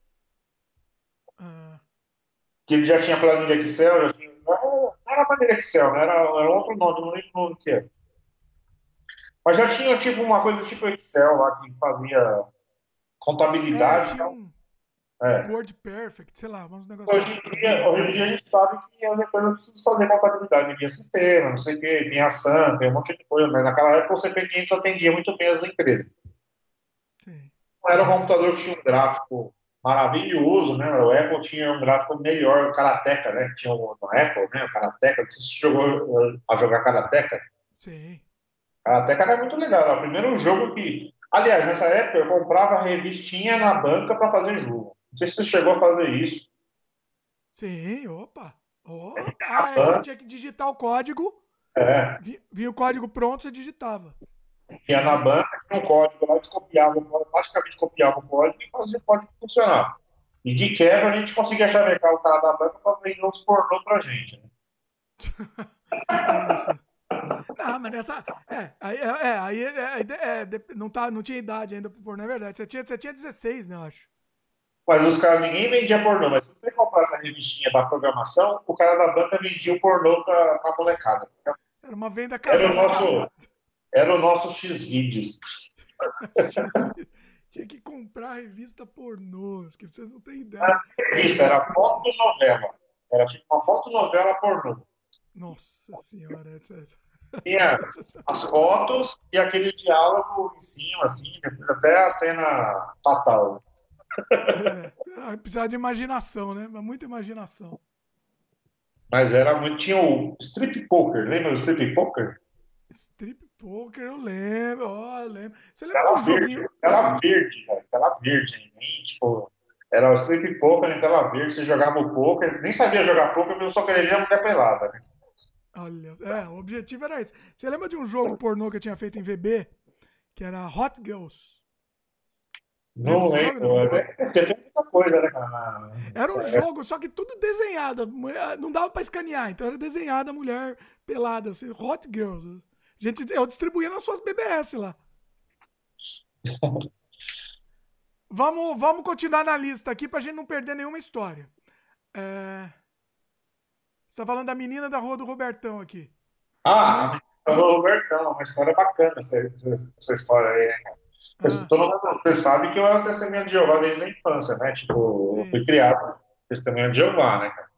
Minha mãe não, não, aprovava a amizade com você, mas nem fudendo, né? Você foi uma vez na minha casa, acho que você foi uma, uma única vez na minha casa. Eu era mau elemento, tá vendo? Você, você é. falou mal da minha mãe, a tua mãe também não, não gostava. Todo, todo mundo era mau elemento aqui. Mas você só lembra Robertão, que, era, Só o Robertão que era bom elemento, né?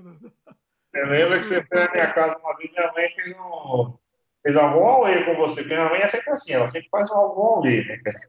Olha só, eu não lembro, eu não lembro. Você, lembra você nunca mais foi na minha casa, você nunca mais foi na minha casa por causa desse dia aí. Olha. E aí, até apresentei minha namorada com minha mãe um tempo atrás aqui agora, e ela tava reclamando do cabelo da minha namorada por causa da Covid aqui, né? Tá lavando o cabelo? Você trouxe. Vai trazer doença pro meu filho? É, é, a vida, né? Mãe, mãe não tem jeito, né? Mãe é assim. Aí eu, você não ia lá em casa, né, cara? Aí eu lembro que um dia a gente foi na casa do Robertão, né, cara? Tinha uma vizinha dele lá que, que olhou pra mim e, sei lá, se apaixonou por mim, né? Olha só. Ah.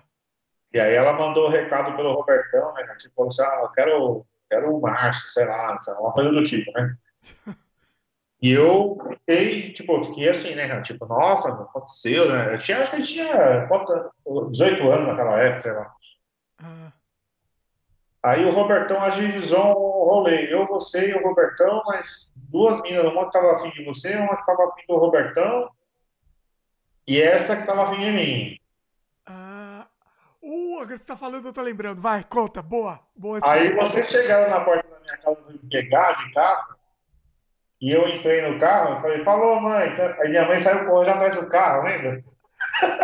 Eu lembro disso, eu lembro disso, porque ela viu as, as meninas dentro do carro. Ela viu a menina dentro do carro, velho. Ela saiu correndo atrás. Onde vocês vão? Onde vocês vão fazer o quê? Olha que inacreditável. Nossa, você me. Olha, e o pior, a gente foi no shopping. A gente foi no shopping no final acabei ficando com a né? Não, mas ficou. Não? A gente, a gente foi num shopping, aquele shopping lá da, da, da, da, da 3 de março lá. E eu acabei nem ficando com a menina, a gente ficou só olhando um pra cara do outro, né? e Sério? você e o Robertão ficaram lá. Não, mas acho que na volta acabou ficando, porque eu lembro que tinha uma história que depois a gente. Ah, não, não, você, não, não, não, não, você não lembrou da história. Não foi, não. Ah, eu precisava do Robertão aqui junto para não me deixar mentir sozinho aqui. O... Foi assim, a gente falou que a menina tava afim já, né? Só que você não tinha conversado com ela. Aí entrou, aí entrou no carro, teve essa cena, sua mãe correndo atrás e tal. Só que já entrou no carro, tava a menina no carro. Você nem falou oi pra menina. Você já foi indo lá. Já, já, deu uns. Já deu uns ah, é verdade, é verdade. Já foi, já foi ogrão, né? Foi o ogro, já assim. Foi bacana. Aí virou, virou, virou chavão isso, virou zoeira. Mas assim, ela não gostou, ela não, ela não gostou que eu fui ogro, né? Então ela ficou meio chateada comigo, né? Não sei o que, né? Pois é. Aí no, no, final do rolê eu acabei não ficando com ela e vocês, vocês ficaram lá com as duas meninas lá. Ó, só para justificar, é que esse, esse programa aqui a gente tem que justificar um monte de coisa, tá? Pessoal, eram outros tempos, a gente assim, era moleque, não tinha experiência nenhuma, entendeu? Não, não sabe, não, não, entende nada, não entendia nada como funciona, como que é, entendeu? É, é complicado. Por isso esse programa é tão interessante para quem, tá, quem é moleque agora entender que tudo ganha essa experiência na vida, né? Não é, é, a gente era muito afobado com as coisas, né? E foi quando a gente fez passar um Réveillon em Ubatuba. Uh, boa, essa é boa demais. Eu tenho, Aí eu tenho duas histórias para contar isso aí de Ubatuba, né? A gente foi no Réveillon e quem conseguiu para a gente esse Réveillon em Ubatuba foi o Jimi Hendrix, né? De novo, né? O Jimi Hendrix. Não, foi o Daniel. Daniel. Se ele estiver vivo, você acha aí, vai me contar, me contar mais dessa história aí, né? Não, ó, tá confundindo, foi o Daniel que foi. Foi não, o não. Hendrix foi, o Daniel. Ah, sim, foi o Daniel. O Daniel conseguiu, mas o Jimi Hendrix estava com a gente também na história. Sim, sim. Aí fui eu, você, o Jimmy Hendrix, Daniel. Acho que a casa que a gente ficou foi conseguida pelo Daniel, se eu não me engano, né? Sim. E a gente passou, foi, foi maravilhoso. E Réveillon, inesquecível. Até hoje eu não lembro. Né? Até hoje eu lembro, na verdade. Foi sim. Então a gente, a gente bebeu muito, a gente foi na praia, a gente. Aí chegou uma noite do Réveillon. Na noite do Réveillon, duas coisas aconteceram. Primeiro, Tô achando que eu já sei. Eu já sei. Vai lá, vai lá que é bom. Vai lá. na verdade, três coisas aconteceram. né? Primeiro, quan- antes do Réveillon, a sua lente de contato entrou para dentro do olho. E aí você, eu tava com carro, tinha carro naquela época, eu tava com o meu carro. Você entrou no carro e tava desesperado que a sua lente de contato tinha entrado para dentro do olho, cara. E você não conseguia tirar ela. E você ficou desesperado, você tava com uma latinha de cerveja na mão e você jogou a cerveja no olho, cara. Aí você começou a gritar, ah, tardeira! Olha que imbecil. Olha que imbecil. Não tem... Essa é a primeira história. Eu nunca vi alguém jogar cerveja no olho, cara. O que que aconteceu? A lente caiu. Como é que. Peraí. Acho que a lente caiu e o olho tava ardendo. Eu não sei o que aconteceu, porque eu não tirava a lente. Eu era irresponsável pra cacete. Eu não tirava, eu ficava com a lente. Dias. E, e eu não sei se a lente caiu, infeccionou, sei lá o que aconteceu. Eu, me, me deu desespero que tava doendo tanto que eu joguei cerveja. Imbecil! Aí aconteceu isso aí. Aí, em seguida disso aí, depois que a gente resolveu esse problema da sua lente, a lente saiu, misteriosamente ela apareceu, né? E saiu. Aí você ficou, ah, tá bom agora, tá, tá tudo beleza. Aí começou a rolar o Réveillon. Começou a rolar os fogos, as coisas. E a gente, que nem louco, não sei se você estava junto comigo, se foi o Jimi Hendrix, se foi você ou se foi o Jimmy, a gente entrou no mar, cara. Correndo, Ai, eu lembro disso. carteira, Ele tá de carteira no bota. bolso. Calça de couro, bota, sei lá o que. Ele entrou no mar. Mano, a gente ficou todo molhado, cara, todo fudido. Foi você e o Hendrix. Eu não, eu não entrei, não. Estourou minha identidade, a carteira de identidade foi pro saco, molhou tudo, cara. Aí na sequência, bêbado, mas não tanto assim. Não aí na sequência, o Jimmy Hendrix tinha conhecido uma mulher no, no- nas rochas lá do- do- da praia. Ah. Você, você Eu lembra? não sei essa história. Sabe por que que eu não sei? Sabe por que eu não sei dessa história? Porque aconteceu É. comigo uma outra coisa antes dessa história. Será que é melhor a minha antes? Porque acho que essa história foi depois. Não, então não conta a sua, então. Vai, depois eu conto depois. É, porque acho que foi na sequência. Eu não Tá tô sabendo. Eu, eu, eu lembro deles entrando na água de roupa, em flashes, pra mim tudo em blur, porque eu tava bêbado que nem uma vaca. Só que eu, como eu tava bêbado que nem uma vaca, me deu uma vontade de vomitar. E eu, numa praia lotada, você lembra disso? Sim, é tá cheia. É. Mas você não lembra o que Eu acho que a gente ficou devendo, a gente ficou devendo cerveja lá no bar, lá, se eu não me engano. Teve que voltar de novo onde na eu. Eu sei que a gente tava bêbado. E é assim, eu, você não lembra o que aconteceu? Eu passando mal e eu me deu vontade de vomitar. E eu quis sair, porque assim, eu não queria vomitar em cima de Ah, você ninguém. vomitou em cima de alguém, cara, se eu não me engano, cara. É verdade. Eu Você vomitei em cima de um cara passando. E deu uma treta. Deu uma treta. E deu uma treta, quase saiu porrada nessa porra aí, né? Não saiu, meu. O cara foi de boa. Eu abracei o cara. Pô, desculpa, cara. Desculpa, meu. Des- E o cara, não, o Não, cara tava lavou, você lavou. Não, tranquilo. Tranquilo. Lavou o cara com fogo. Meu, Lavou, mas eu lavei, lavei o coitado. E assim, eu fiquei. E eu, eu lembro disso, assim, não, não me deu apagão, porque eu lembro disso. E eu fiquei mal, porque eu, eu fiquei. Pô, coitado do cara, né? Tinha nada com isso. E depois disso também não lembro de muita coisa também. Pra mim, ó. Mas você deve ter entrado. Você entrou no mar junto com a gente, molhando todas as carteiras também. Lá, Não, eu não entrei. Eu lembro de vocês entrando, eu falei, não, vocês estão malucos, não, não entra. Eu não entrei, não. Eu falei, não, não, não Então foi, foi o Jimmy Hendrix que entrou comigo.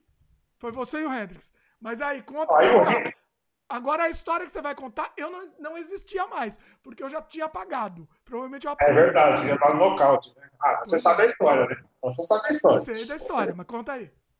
Aí o Hendrix conheceu essa menina no- na- nas rochas da praia lá, né? E chamou a menina pra transar na casa do Daniel, lá que ele tinha arrumado pra gente lá, né, cara? Era, era longe, era longe. E a gente foi andando nesse dia, não fui de carro, né? Ah, na verdade, você tava no carro, eu deixei o carro lá, sei lá, alguma coisa do tipo. Ah, Aí a gente foi andando, o Hendrix falou assim, ó, vamos, vamos fazer uma trans em grupo, né, cara? Então, Eita. Ah, vou levar essa menina aqui da rocha lá pra, pra casa. vou transar com ela primeiro, depois vocês entram, a gente faz um negócio doido, né? Eita. Eu não lembro quem tava comigo, se o Daniel tava comigo, se, se, se... Ó, eu não tava, ó. Fique Você claro, não tava. eu não tava porque eu tinha apagado completamente. E eu não teria condições. Se eu fosse, não funcionaria, tá?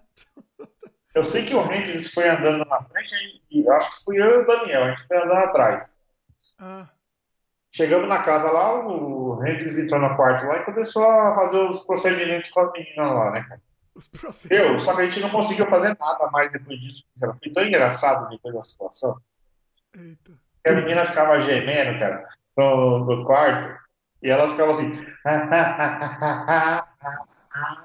que gostoso.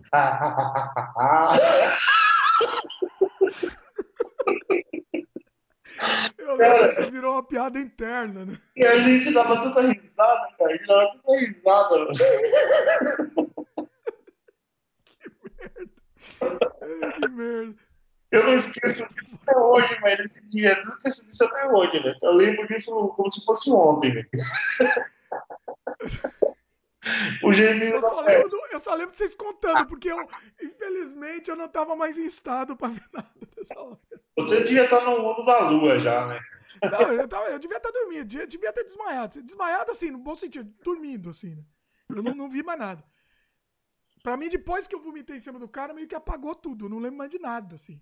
É, já, já. Muita história de vômito, história né? O que mais você tem de história de vômito? Vômito era uma coisa normal, né, na nossa vida. Que- Karaokê 97 lá, a gente ia muito no Karaokê 97, né? Era um vício nosso, né? Na verdade. Nossa, meu. Por quê? Me fala uma coisa, me responde agora uma coisa. Por que que a gente fazia uma besteira dessa? Eu gostava muito de cantar, eu achava que lá tinha CD, tinha as músicas em CD, né? Em vídeo laser, se eu não me engano. Mas Você era. concorda, que era, você, você concorda que era uma perda de tempo, vai? O que, que você acha? Pra você, né? Pra mim, pra mim era muito legal e, era um hobby muito legal. Toda terça-feira e quinta-feira eu ia lá e não tinha fila, né, pra cantar. Inclusive o Não DJ lá. nada, né? Não era pra cantar, a gente ia lá só pra cantar mesmo. Não Só pra pra cantar, mas pra cantar. É, a gente cantava mesmo era eu, né? Cantava mesmo era eu, né? Vocês iam pra curtir, pra, pra ficar ali, né? Aí tinha Sim. pipoquinha, tinha pipoca, né, na, na mesa, tinha cerveja. Ah, é verdade. O japonês lá, que era o dono, gostava muito da gente, faliu, né? Fecharam lá, né? Faliu. Gostava de você, né? De mim eles sofriam quando eu chegava. Eu gostava de ser aplaudido, eu gostava de ser aplaudido quando terminava de cantar, né? Que o pessoal gostava quando cantava. Sim. Então, era muito Inclusive- legal isso aí. Inclusive, fazer um jabá aqui. Você falou, agora eu tô pensando, eu tenho tudo, eu tudo não, né? Mas tenho muitas apresentações nossas do karaokê em vídeo. Vou, vou pensar em fazer uma compilação e colocar aqui no canal. O que, que você acha? Coloca aí no, no- Sei lá, depois do final do vídeo você põe uma cena. Não, né? final do vídeo não. Márcio quer que eu edite aqui o vídeo. Aqui é sem freio, sem, sem edição. Eu vou fazer um outro vídeo futuramente com esse, com, só com as nossas apresentações do karaokê. Vamos ver. Vai ficar genial. Você vai ver, você vai ver. E tinha o, o DJ lá. O DJ lá do, do, do, do 97 lá de karaokê, ele me dava desafios, né? Você consegue cantar essa música? Você consegue, consegue cantar isso aqui? Aí quando eu voltava lá na semana seguinte, eu queria cantar aquela música, ele tinha me dado desafio, né, cara? Ah, ele fazia isso com você, Era só que muito legal. cantar, né? Comigo ele sofria, coitado. Que eu acho que eu, eu, eu acabava, todo mundo ia embora, ia embora. Quando eu começava a cantar, todo mundo saía correndo. E eu ficava revoltado porque não tinha doors lá. Não tinha doors. falar. Falando aqui de. Tô chamando aqui aqui, de. o- as pautas, como ele não foi na ordem, aí bagunçou tudo a nossa ordem aqui. Mas vai lá. Não, mas tá faltando pouca coisa pra falar aqui, na verdade, que eu tô. Vou não, fazer tem um negócio. aqui. Vamos falar do humorístico. Oi? Vamos falar do humorístico. Morisco. Humorístico. Morisco. A gente ia muito no Morisco. A gente era viciado de ir no. Sim. Era viciado de ir no humorístico, né, cara? E teve até um dia que a gente fez um racha com moeda, se eu não me engano. Que a gente não conseguiu pagar a conta. Foi? Conta isso daí que eu não lembro. Conta aí. A gente foi lá, pediu, pediu rodízio, pediu tudo mais, tal, pediu um refrigerante. Chegou na hora de pagar a conta, a gente não tinha dinheiro para pagar a conta. Não sei se você lembra disso aí. Eita! E aí a gente começou a caçar as moedas no bolso. Mas a gente não viu antes, né? A gente não viu. Caramba. Não, a gente foi lá comer lá, a gente foi lá comer. E o dono do, do, do Morisco, como ele conhecia a gente que a gente trabalhava lá no. A gente estudava lá no paralelo, né? Hum. E ele deu um boi pra gente, a gente voltou lá de novo, depois pagou depois da conta. Ah, depois a gente pagou depois. É. é. E aí o. Engraçado, né, cara? Meu filho mora lá na frente, lá, né? No meu prédio, lá na frente. Que eu, que eu, que eu comprei, né? Hum. E um dia eu fui lá com meu filho, inclusive, cara, o dono e os garçons são os mesmos. Acredita, cara? Sério? É tipo, é. eles estão tipo entidades lá, né? Não, não é, é, uma falha não tem. falha não tem, é uma, é uma fenda no tempo lá do. Meu, é uma fenda. Você sabe que a última vez que eu fui pro Brasil, eu queria muito ter ido pro Morisco, não fui. Eu quero muito ir, meu, eu quero muito ir. Se eu for pro Brasil de novo, vamos combinar. Vamos, vamos combinar? Com certeza. Quando Chama eu, eu você, Inclusive, Acho eu público. Quando eu for pro Brasil de novo, vou convidar, vou combinar com o Márcio. Não, não, não, peraí. Vou fazer vídeo, inclusive. Vídeo. Não, peraí. Vou fazer o um merchan agora. O Morisco fica na Avenida João Dias, em São Paulo. É uma pizzaria antiga e o melhor rodízio que existe na cidade de São Paulo. Eu não sei se é o melhor. Mas... Não, o melhor não. A minha infância toda, eu nunca vi um rodízio igual. Pra gente, pra, é que pra gente tem, tem o, o, o, vamos dizer que tem um sabor nostálgico lá, né? É, mas assim, não existe pizzaria rodízio igual em São Paulo, você não vai achar. Em Curitiba você pode achar, porque em Curitiba os caras gostam lá de rodízio de pizza, né? Vai saber. Mas em São Paulo, São Paulo, o Morisco é uma, é uma das pizzarias mais conhecidas, assim, em rodízio de pizza mais conhecido. O Márcio tá ganhando um por fora aí do Morisco. Eles podiam Tô dar ganhando. pra gente pelo menos um rodízio, né, pra gente. Ah, sabe o que eu lembrei também aqui, ó, ah. nas minhas situações. Fenasoft, você tava falando de Fenasoft, o Robert Alves. Fenasoft. Eu, a Fenasoft, a gente ia lá, tava babando as tecnologias novas que existiam, e voltava para casa com uma sacola cheia de, cheia de panfleto. É, é, é, o que levava, né? Não comprava pena nenhuma. Eu comprei uma vez um kit multimídia, lembra? Sim, a gente comprava. Tinha um sorteios também. Eu ganhei um sorteio lá uma vez que eu ganhei 10 CDs de programas, de jogos, que não servia pra porra nenhuma. Você ganhou o CD, mas você não tinha o, o, o drive, né? Não, não é que você não tinha o drive, era tudo programa zoado, né? É, esse CD, essas coletâneas, né? Tosca. Pois é. Nossa, Mas assim, era divertido. É engraçado que nessa época tinha já o, o Cincy Music Factory. Lembra que tinha o Cincy Music Factory? Qual? Tinha uma banda que chamava Cincy Music Factory. Ah, sim, lembrei. Verdade. E quando eu ia nessas Fenasoft, tava, na época tava, tava bombando, tinha os computadores XT lá, PC XT, 486, 586, que tocava essas músicas aí e a gente ficava doido, né? Tipo, nossa, esse computador tá com uma música do cacete. Lembrando, lembrando que música, o computador não tinha placa de som na época. Não era uma coisa habitual. Então, assim, era. era... Peraí. Agora, eu vou fazer uma coisa que você fez com o Roberto. Eu vou pegar um carregador de celular, e recarregar meu copo que tá vazio. E aí você conta uma história minha que ninguém sabe, tá Peraí, já que você vai fazer isso, eu vou dar uma pausa também, vou recarregar meu copo também, vou, vou carregar meu copo, já volto, vamos cortar aí. Estamos de volta. O Márcio me, me inspirou aqui, a gente tá com conversa de boteco, então. É, recarregando, né, cara? Aqui, ó. Esse é uma cerveja canadense, né? Sei lá. Cerveja canadense, pois é. É por um Essa daqui, eu diria, eu diria que essa é a Kaiser canadense. que é a mais baratinha. Tô tomando a velha, velho barreiro com limão. Velho barreiro, olha só. Fazer até um barulhinho aqui, ó. Pessoal ficar com vontade.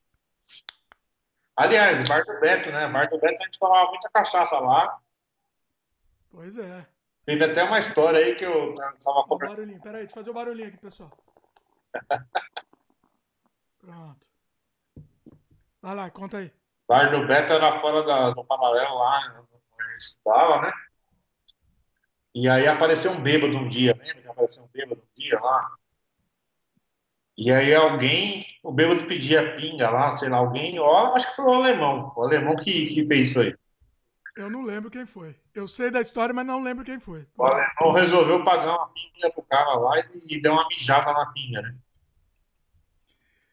É, isso foi muita sacanagem, foi muita sacanagem isso. A gente falava pra ele, não faz isso, não faz isso. Ele falava, não, né, vamos fazer e tal. Aí, aí ele deu a pinga pro bêbado lá, e o bêbado bebeu a pinga, né, cara? A gente ficou naquela cara de olhando assim, né? Tipo, você, será que ele vai perceber? Né? A gente tentando, né? Não, não faz isso, não faz. Pô. É. E, é. Aí o bêbado deu só um golinho assim, cuspiu e falou assim: vocês mijaram na minha pinga. Que descobriu. O cara, o cara bêbado, o paladar, paladar apurado. Hoje, hoje, você tá com quantos anos aí, eu, eu vou fazer 43. Não, eu fiz 43 agora, na verdade. A minha idade é uma incógnita. Eu tô com 25. Porque você tá com 40 e pouco também. Tá quanto 10 né? Hoje a gente Mas sabe, né, cara? Que Oi? esse pessoal aí que, que gosta de uma cachaça sabe que é cachaça, né? Com certeza que eles queriam descobrir que, que tinha um mijo na cachaça. Sim, como que o cara vai. Exatamente, como que o cara vai, vai saber, né? Falando em idade, quando você me viu, você falou que eu tava velho parecendo meu pai. Você falou como é? Você, você, ficou, você ficou impressionante. A gente não se via há 20 anos. Mais é? de 20 anos. Do que 20? Não, 20 anos. Quantos anos está seu filho? Seu filho? Não, porque, olhando você, olhando você hoje, eu acho que você está muito parecido com o que eu te conhecia antes, só que você está mais envelhecido. Né? Então, assim, você antes não tinha barba, por exemplo, você tá com barba agora, né? Já tá aparecendo uns pelos brancos aí, algumas coisas.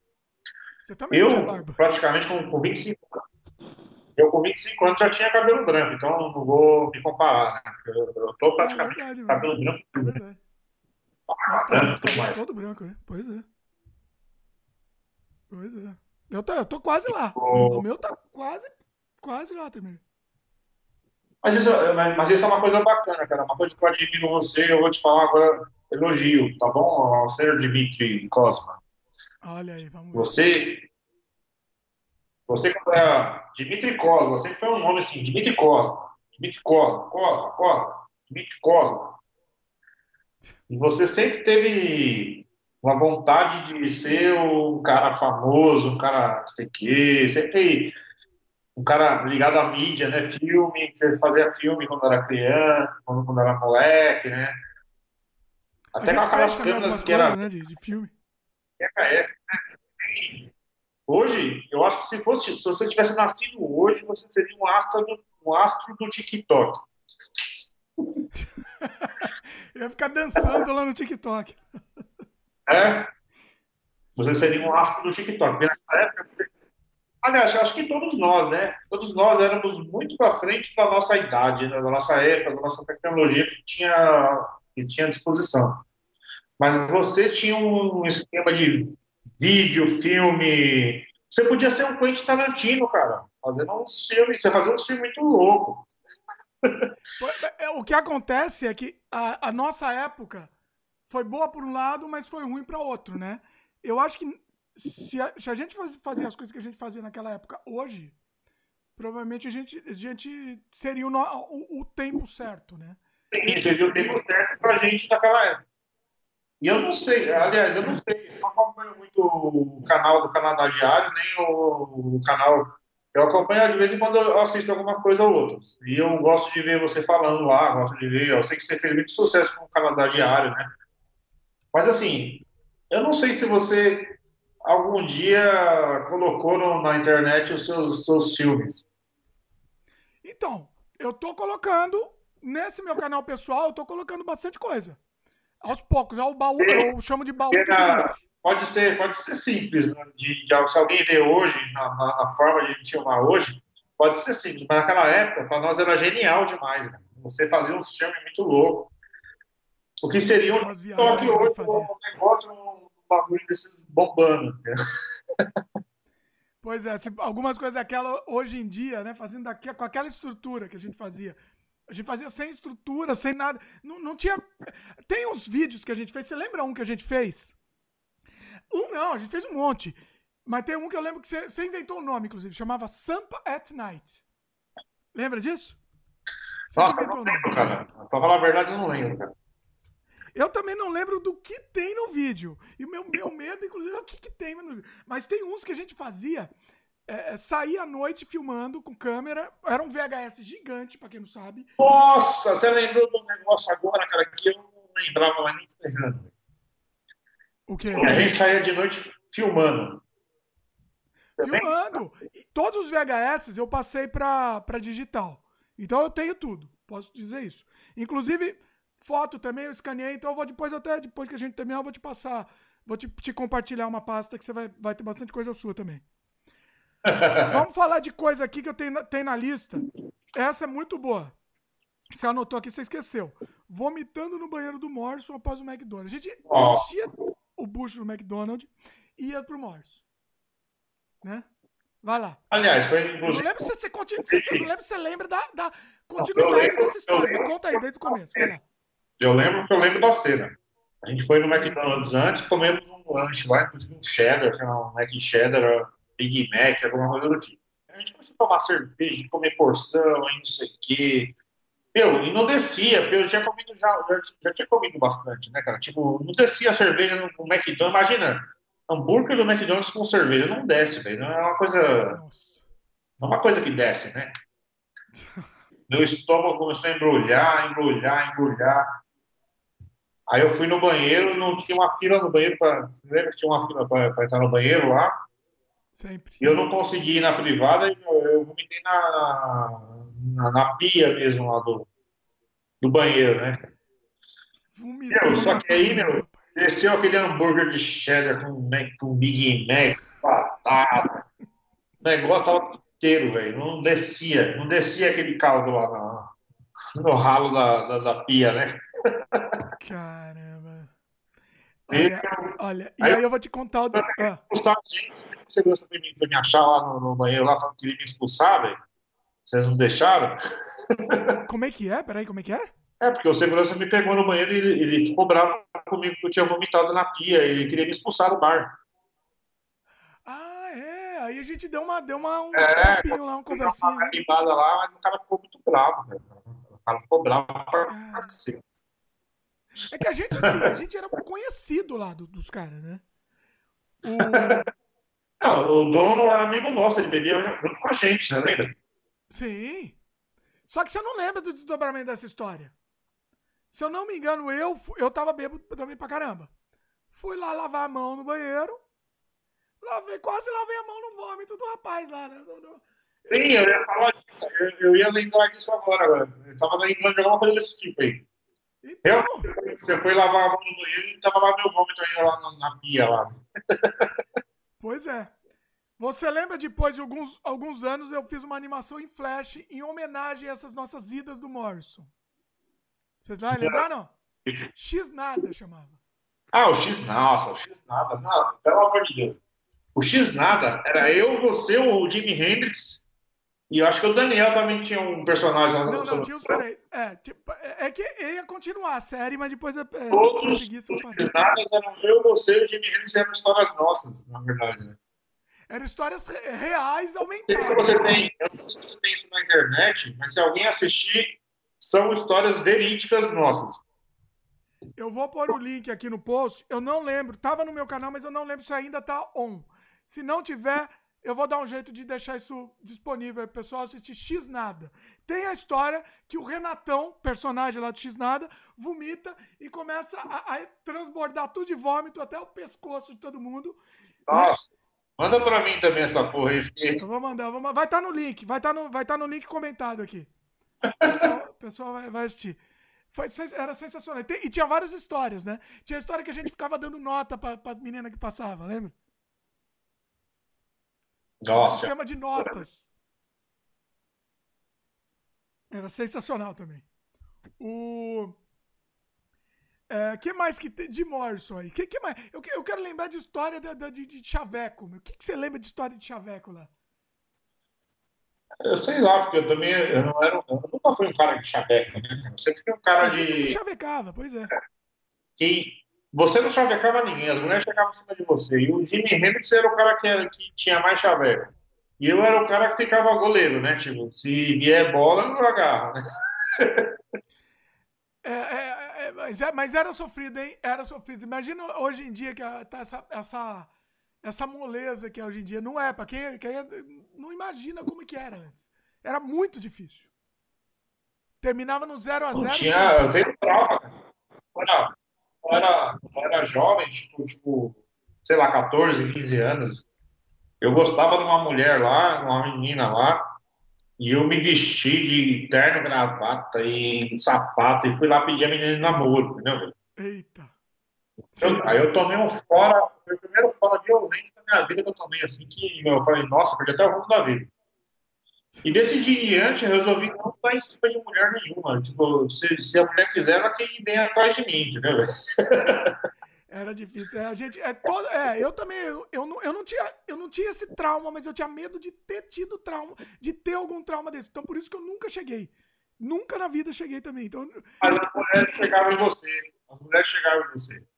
Mas não era. E hoje em dia eu tenho um monte de amigo meu também que é assim. Também parece que. Hã?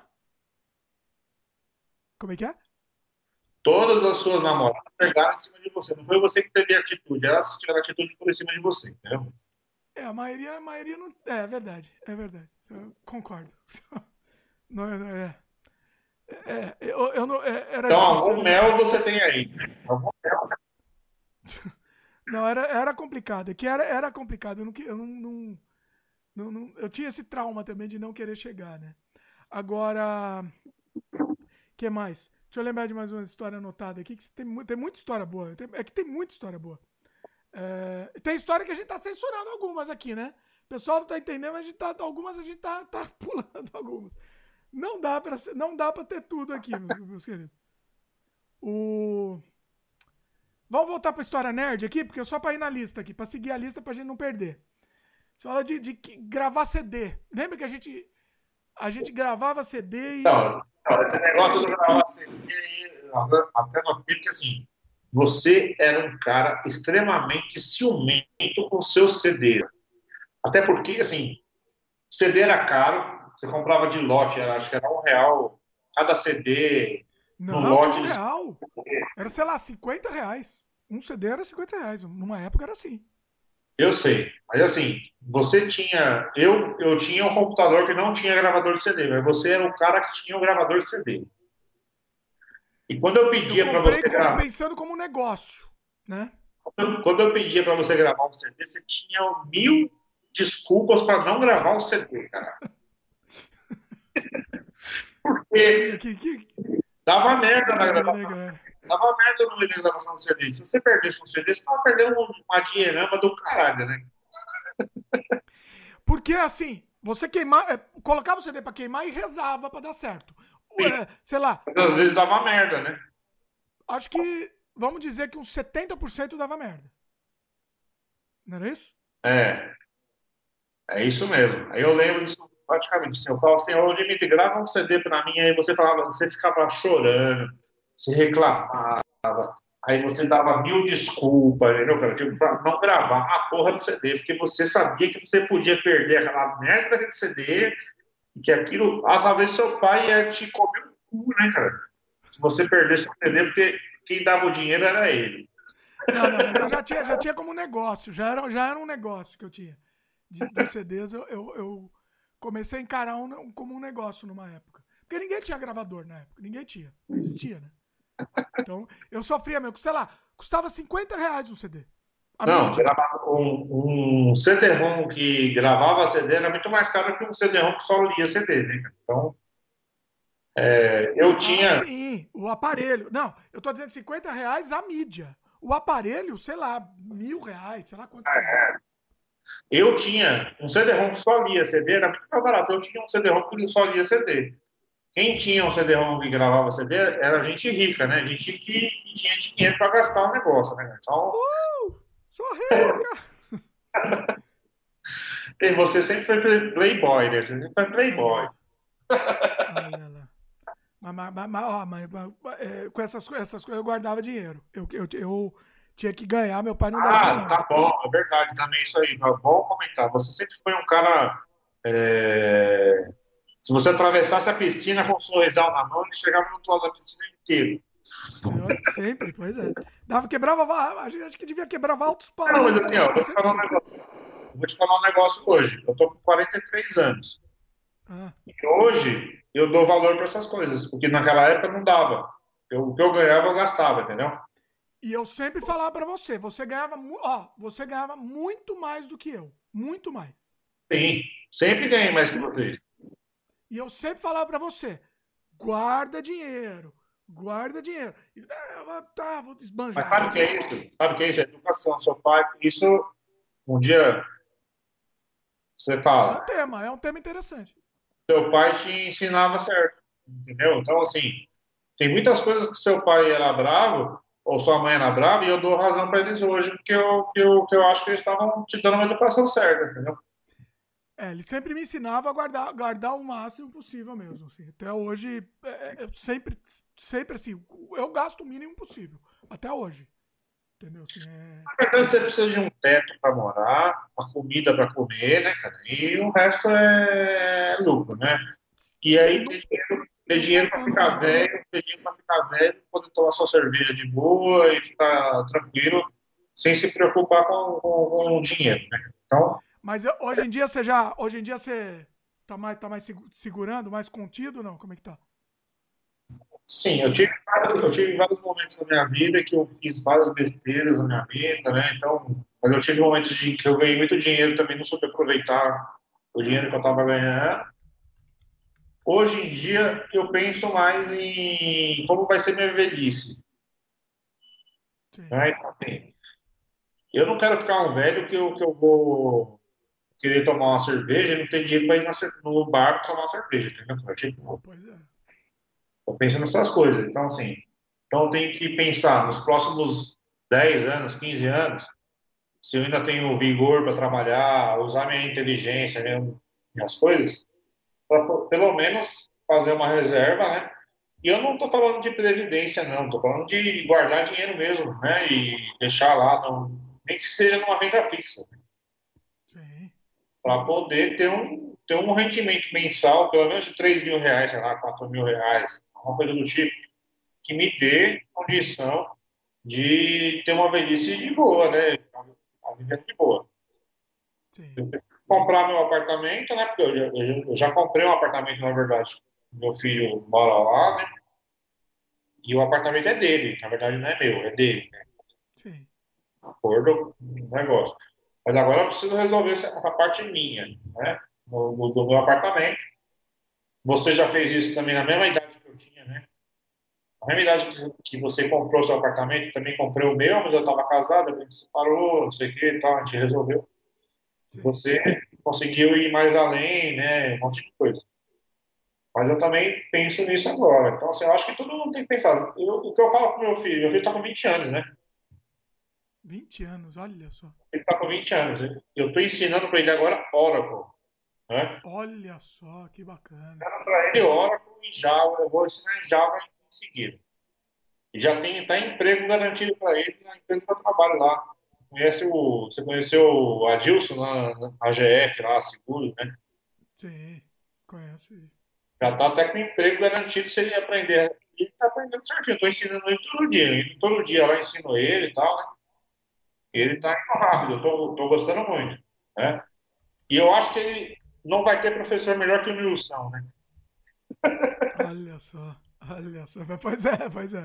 eu te ensinei muita coisa também, né, na, na época. Porra, muito, com certeza.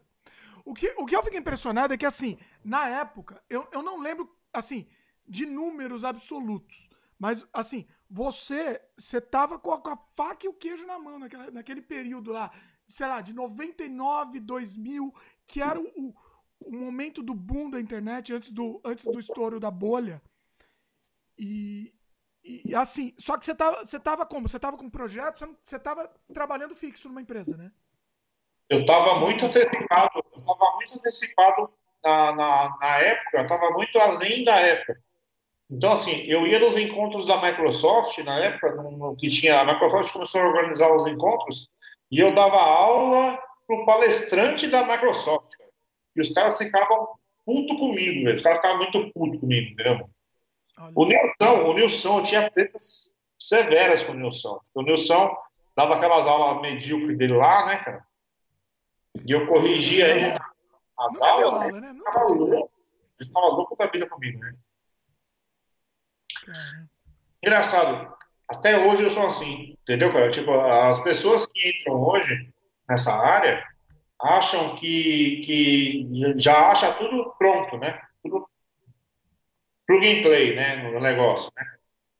E elas não têm noção de como que foi batalhar tudo isso aí, COBOL, Flipper, DB, sei que lá, tal.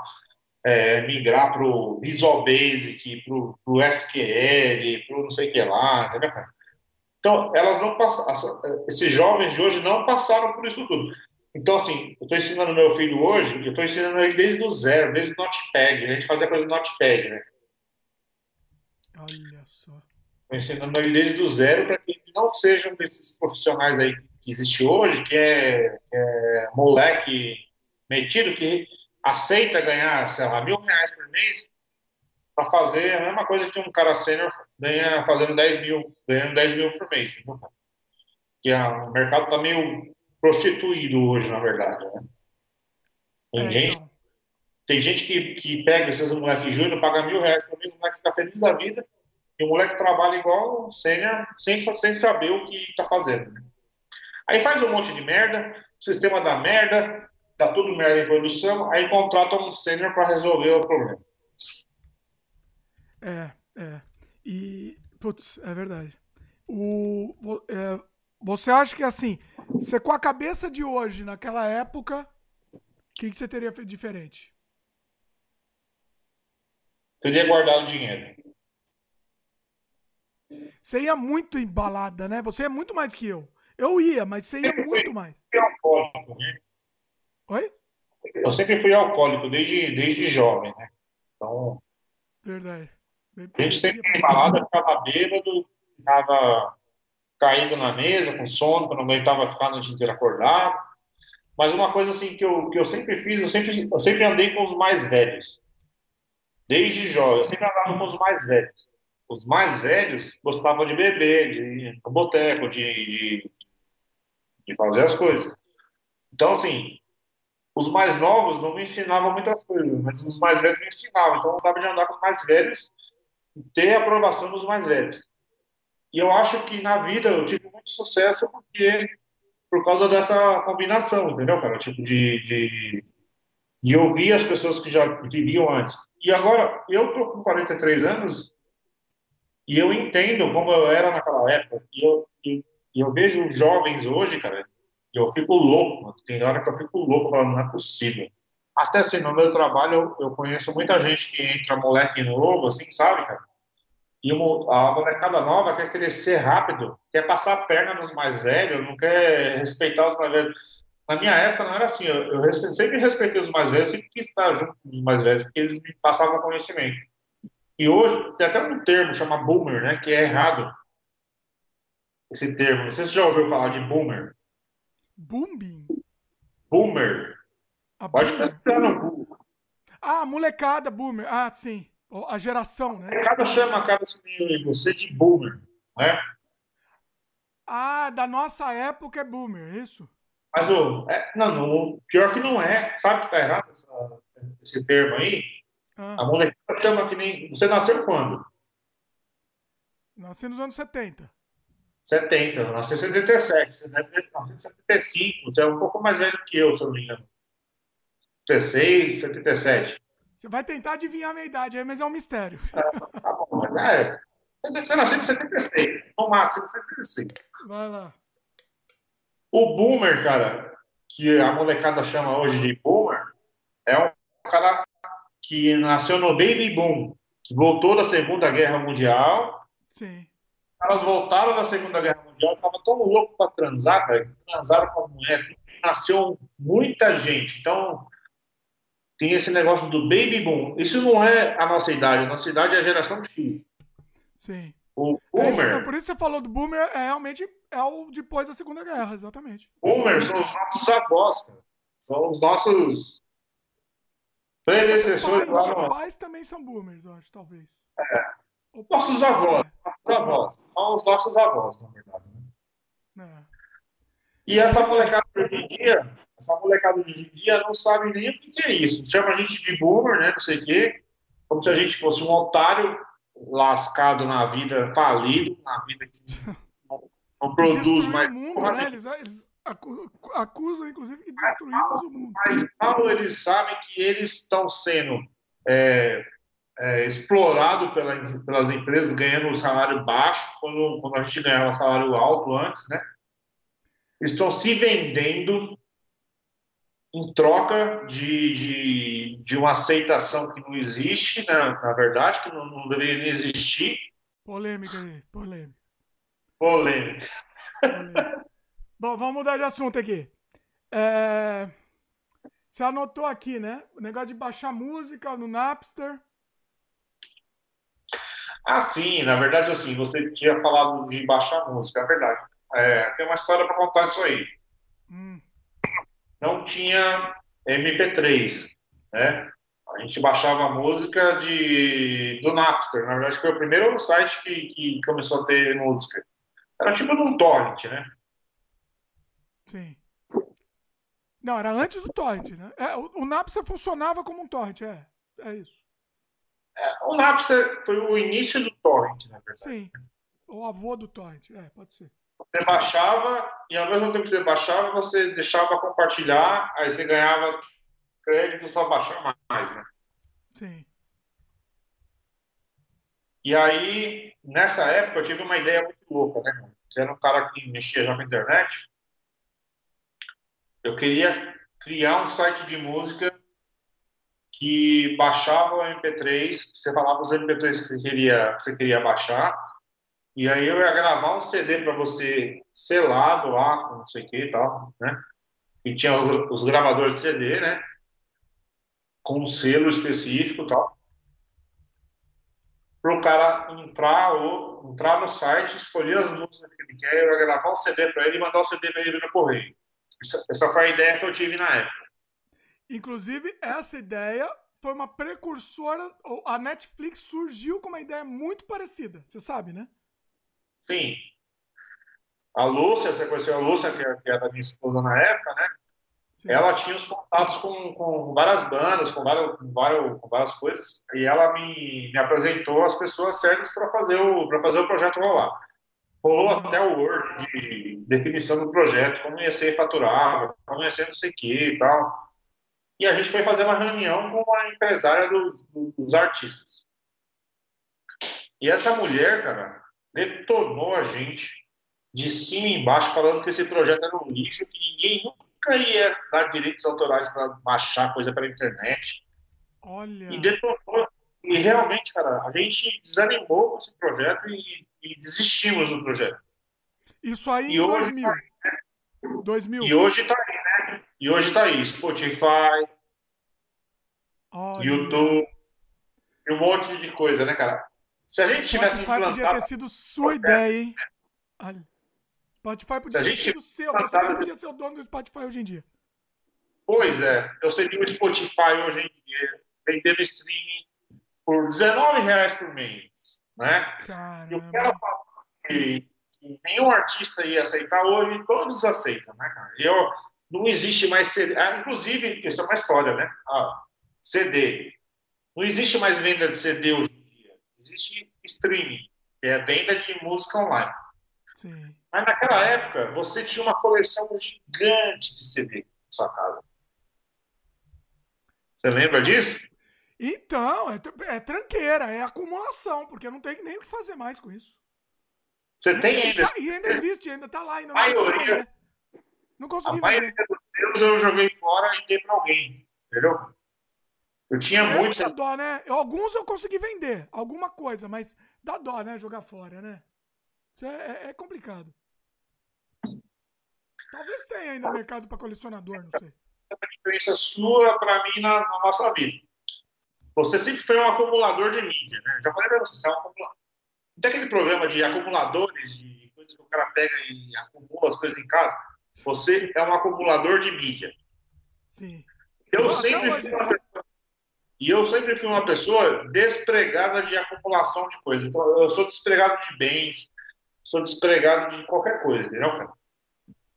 Então, assim, para o que importa é um dia após o outro. E para você, você tem um apego com o passado, com as mídias, com as coisas que Eu você tenho um fez. apego com, com guarda. O, que eu- o meu apego principal é guardar a memória.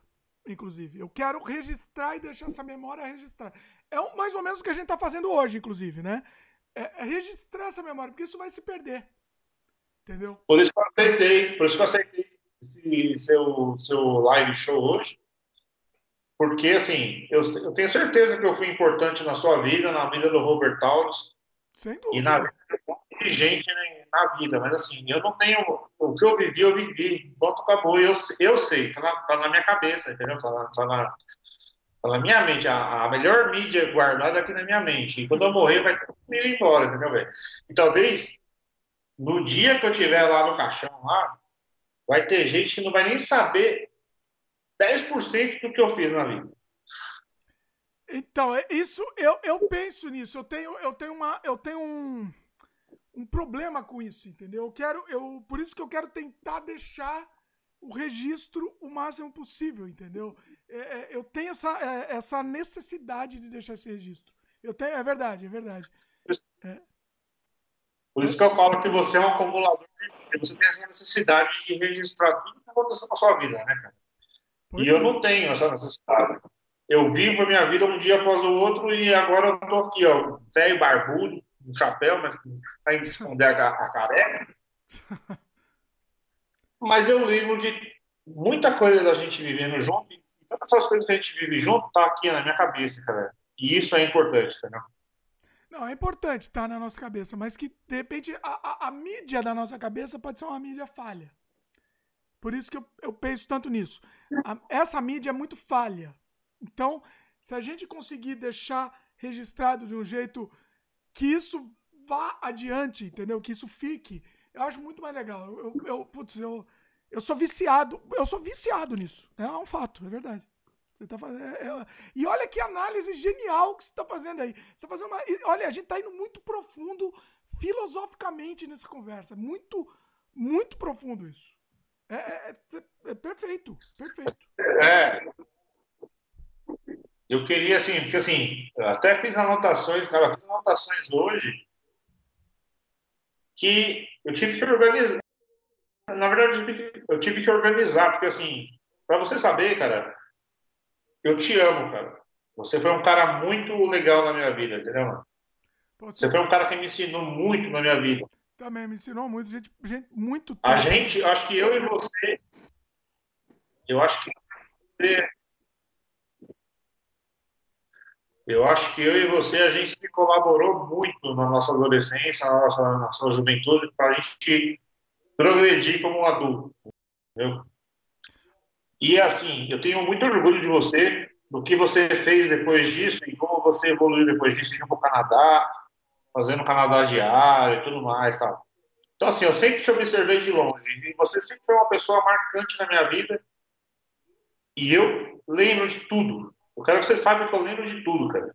Pô, Marcelo, não, ba- bacana. Na verdade, assim, a nossa vida é isso, né? Tudo que a gente passa é, um, é um, uma construção do que, que a gente é hoje. É um tijolo na nossa vida, no que a gente se tornou hoje, né? É, todas as experiências da nossa vida e, e, e assim, é, é, é, a- as pessoas que passam por nossa vida é, marcam, né? Assim, a gente, a gente sempre cresce com isso, né? Assim, é, é- isso que é, é- é sempre bom a gente, a gente lembrar, né? E, e, inclusive a gente manter contato. Eu não falo com o Márcio há quantos anos que a gente não se fala? Porque assim, a gente perdeu contato, Muitos anos. Muitos anos. eu acho que, sei lá, eu chutaria que, sei lá. Na verdade, na verdade, a gente teve uma treta, né? Ah, é? A gente, ah, é verdade. Teve, teve, é verdade. Olha como, olha como a vida é. Eu lembro exatamente o que, que foi. Verdade.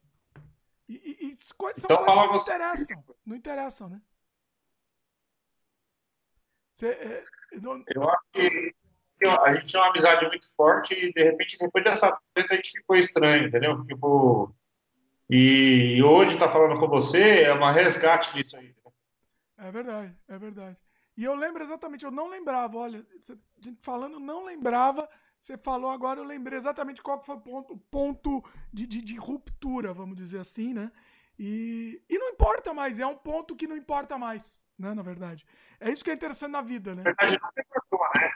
Na verdade, nunca importou, né? Nunca importou. Pior que é a verdade também. Também tem isso, exatamente. É. Olha Mas eu senti muita saudade de você nesse tempo todo. Oi? Mas eu senti muita saudade de você nesse tempo todo. Pois é, eu também. A gente, a gente é, é, é brigava uma, e uma coisa besta, né? Uma coisa que assim é, realmente não, não, Na época, o, o, peso das coisas muda de, de acordo com o tempo, né?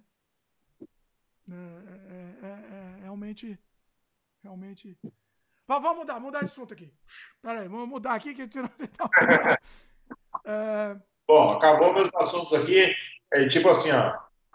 É, tem um assunto de maconha, mas eu não vou falar de maconha porque eu fumo maconha até hoje, não acabou isso aí. É, beleza, vamos mudar de assunto. Aí tem o. Eu, o eu, tenho uma, tenho uma história que eu lembrei aqui, vê se você lembra dessa história. Primeiro site do primeira mão. Hã? Eu fiz o primeiro site da primeira mão, velho. Lembra? Primeiro o quê?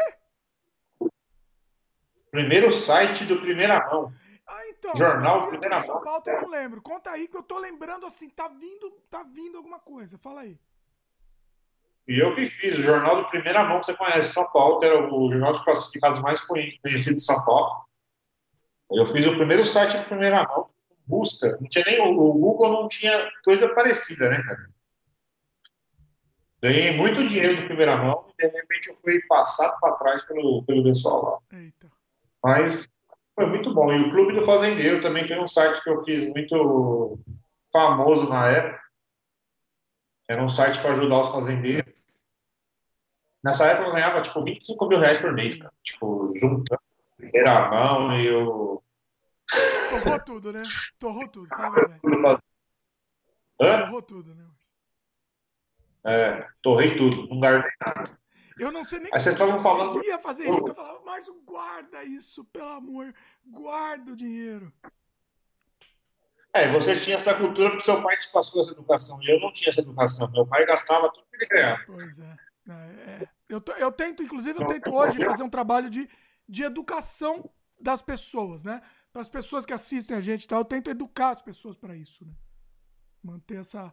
Olha, eu, eu hoje eu tenho uma ideia seguinte, para quem está ouvindo isso aqui e pensa em financeiro, você tem que ter pelo menos três salários seus guardados como reserva para uso imediato. Se acontecer alguma coisa que nem está tá acontecendo agora com o coronavírus. Sim, uma emergência, né? É. Depois você tem que ter um tanto em renda fixa, talvez um tanto em bitcoins, ações, alguma coisa do tipo, entendeu? Que, que é uma, uma coisa mais arriscada. Mas pelo menos os três salários na conta você tem que ter, né? Tipo, que deu merda. Agora deu merda, fudeu, né, cara? Tipo, não tem de onde tirar dinheiro, né? Você tem essa reserva aí para durar pelo menos três meses até você conseguir se realocar. Isso é uma reserva para gastar, né? Uma reserva de emergência, vamos chamar assim. É, uma reserva de emergência.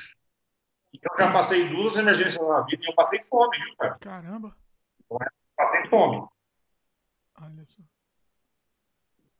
de comer arroz com ovo e tomar corote pra ficar bêbado. Pra ficar bêbado pra conseguir, né? Pra, pra conseguir, é. conseguir manter. É. Mas de boa, hoje em dia eu tô de boa, tô trabalhando, faço minhas coisas, não sei o que, tá de boa. A lição aprendida, a lição feita, né? Então, tipo, que eu dou de dica para quem tá assistindo, faça uma reserva na sua vida para você não ficar um velho sem dinheiro, né? Tem que ter um dinheiro lá que rende para você pelo menos uns 4 mil reais por mês, uns 10 mil reais por mês, sei lá, para você ficar de boa, né, Pois é. 1%, 1% de um milhão é 10 mil reais, então vai saber. Guarda esse dinheiro. Você ia ter muito mais que isso se tivesse, tivesse planejado, né? Naquela, naquela época você ganhava muito, assim, era um negócio incrível. Tem uma história também de um vírus Naked Wife, né? E, e acabou dando problema para você, você teve o pessoal acusou você, né? Culpou você. Conta isso daí. Foi um negócio absurdo, assim, que, que depois é, foi, você foi inocentado, mas conta isso daí como é que foi a história, porque foi absurda. Então, eu tava trabalhando lá na, na GF Seguros, na verdade, né? Hum. E para trabalhar e de repente fui impedido de, de acessar minha máquina, meu computador. Ah. Eu perguntei por quê. E tinha esse vírus chamado Naked Wife. Naked Wife. E tinham, é, como fala, descompilado esse vírus, né? E, tal, e, e, o programa foi feito em Visual Basic, registrado em, em nome da AGF Seguros, e tinha o meu nome no, no barra desktop diretório, né? Desktop barra NH Santos. E aí eu fui, eu cheguei para trabalhar, não consegui trabalhar tal. Me impediram de acessar a máquina e me levaram para a diretoria né, do, da empresa. Né? E aí chegou lá, cara, tipo, fizeram uma roda, uma gira-roda, como, como fizeram, me colocaram uma cadeira no meio e começaram a me acusar. Foi você que fez, você que fez, você que fez, você que fez, não foi você que fez, não sei o que e tal. E eu falava, não, não fui eu que fiz, eu nem sei do que vocês estão falando. Tinha uma notícia da Reuters, né? Da, da Reuters em inglês e tal. Falando. É, descompilaram o programa, estava lá no diretório do MH Santos, não sei o que e tal. E eu falando que não tinha como fazer. E aí a diretoria me perguntou, como você pode ajudar a gente a, a entender como esse vírus foi feito, né, cara? Uhum. Aí eu falei, como que eu vou ajudar? Eles já me colocaram numa sala de reunião, né, cara? Tipo, já, já ficaram apontando o dedo pra minha cara. Eu tenho mil ideias de como isso pode ter sido feito. Mas agora, tudo que eu falar pode ser contra mim, né, cara? Eu vou fazer o quê? Aí ficou lá um. Ah, quem te acusou? Eu falei assim, ó, fui lá, não sei o quê e tal. Aí pegaram, todo mundo tinha me acusado lá, né, cara? Tipo, e colocaram numa sala de reunião. Daqui a pouco os caras da, da empresa vieram e falaram assim, ó, pode ir pra casa. Fica na sua casa lá. Olha. Aí eu fiquei em casa três meses, cara. Olha. Sem saber se eu tinha emprego, sem saber se eu, se eu estava empregado. Não. Caramba! De repente me ligaram e falaram assim, pode voltar para o trabalho. Aí eu voltei para o trabalho e continuei trabalhando normal, né, cara? Mas assim, até hoje eu não sei o que aconteceu com esse negócio aí. Você não entende o que aconteceu. Não, não tem explicação, assim. E era um vírus muito, muito forte, né? Assim, era um vírus de engenharia social, né, que chama. Como é que era? Era um e-mail que a pessoa recebia escrito Naked, naked My Wake, Naked Wife, alguma coisa assim? Pode. É,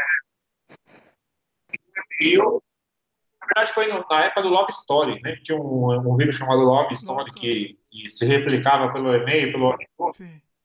Esse vírus fazia a mesma coisa que o Love Story, só que ele apagava todos os JPEG, BMP e arquivos.exe e .com do Windows.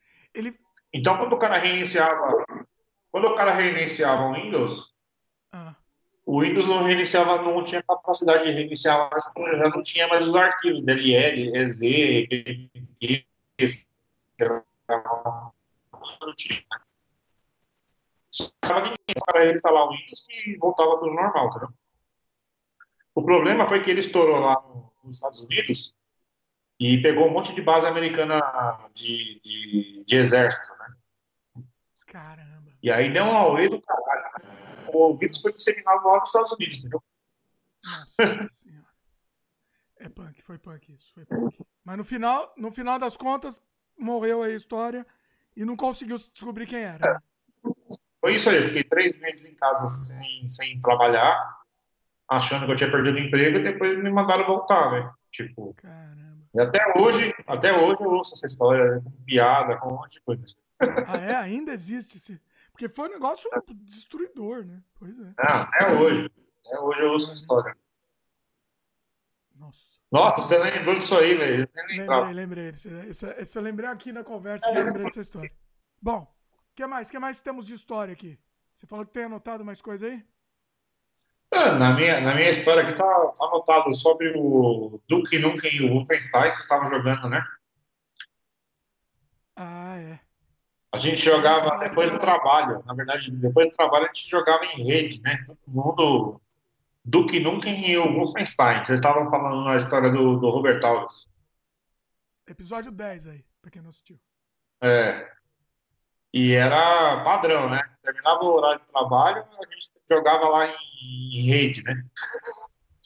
Sim. E assim, vocês estavam comentando da qualidade do gráfico, se hoje em dia você estava discordando, né? Que hoje em dia os gráficos são melhores. Mas a questão não é do gráfico, a questão é que, meu, a jogabilidade daquele negócio era muito legal, entendeu? É, o Wolfenstein original tinha problema que eu passava mal. Eu ficava enjoado. Me dava, ah, me dava você pegar hoje, você pegar hoje é igual, sei lá, Minecraft. Sim, mas eu não sei que o Wolfenstein especificamente ele tinha alguma coisa do ângulo, eu não sei o que. O único jogo de todos os jogos do mundo que me deixa enjoado fisicamente. Parece que me, eu tô, fico tonto jogando o Wolfenstein, aquele original. É um negócio absurdo isso.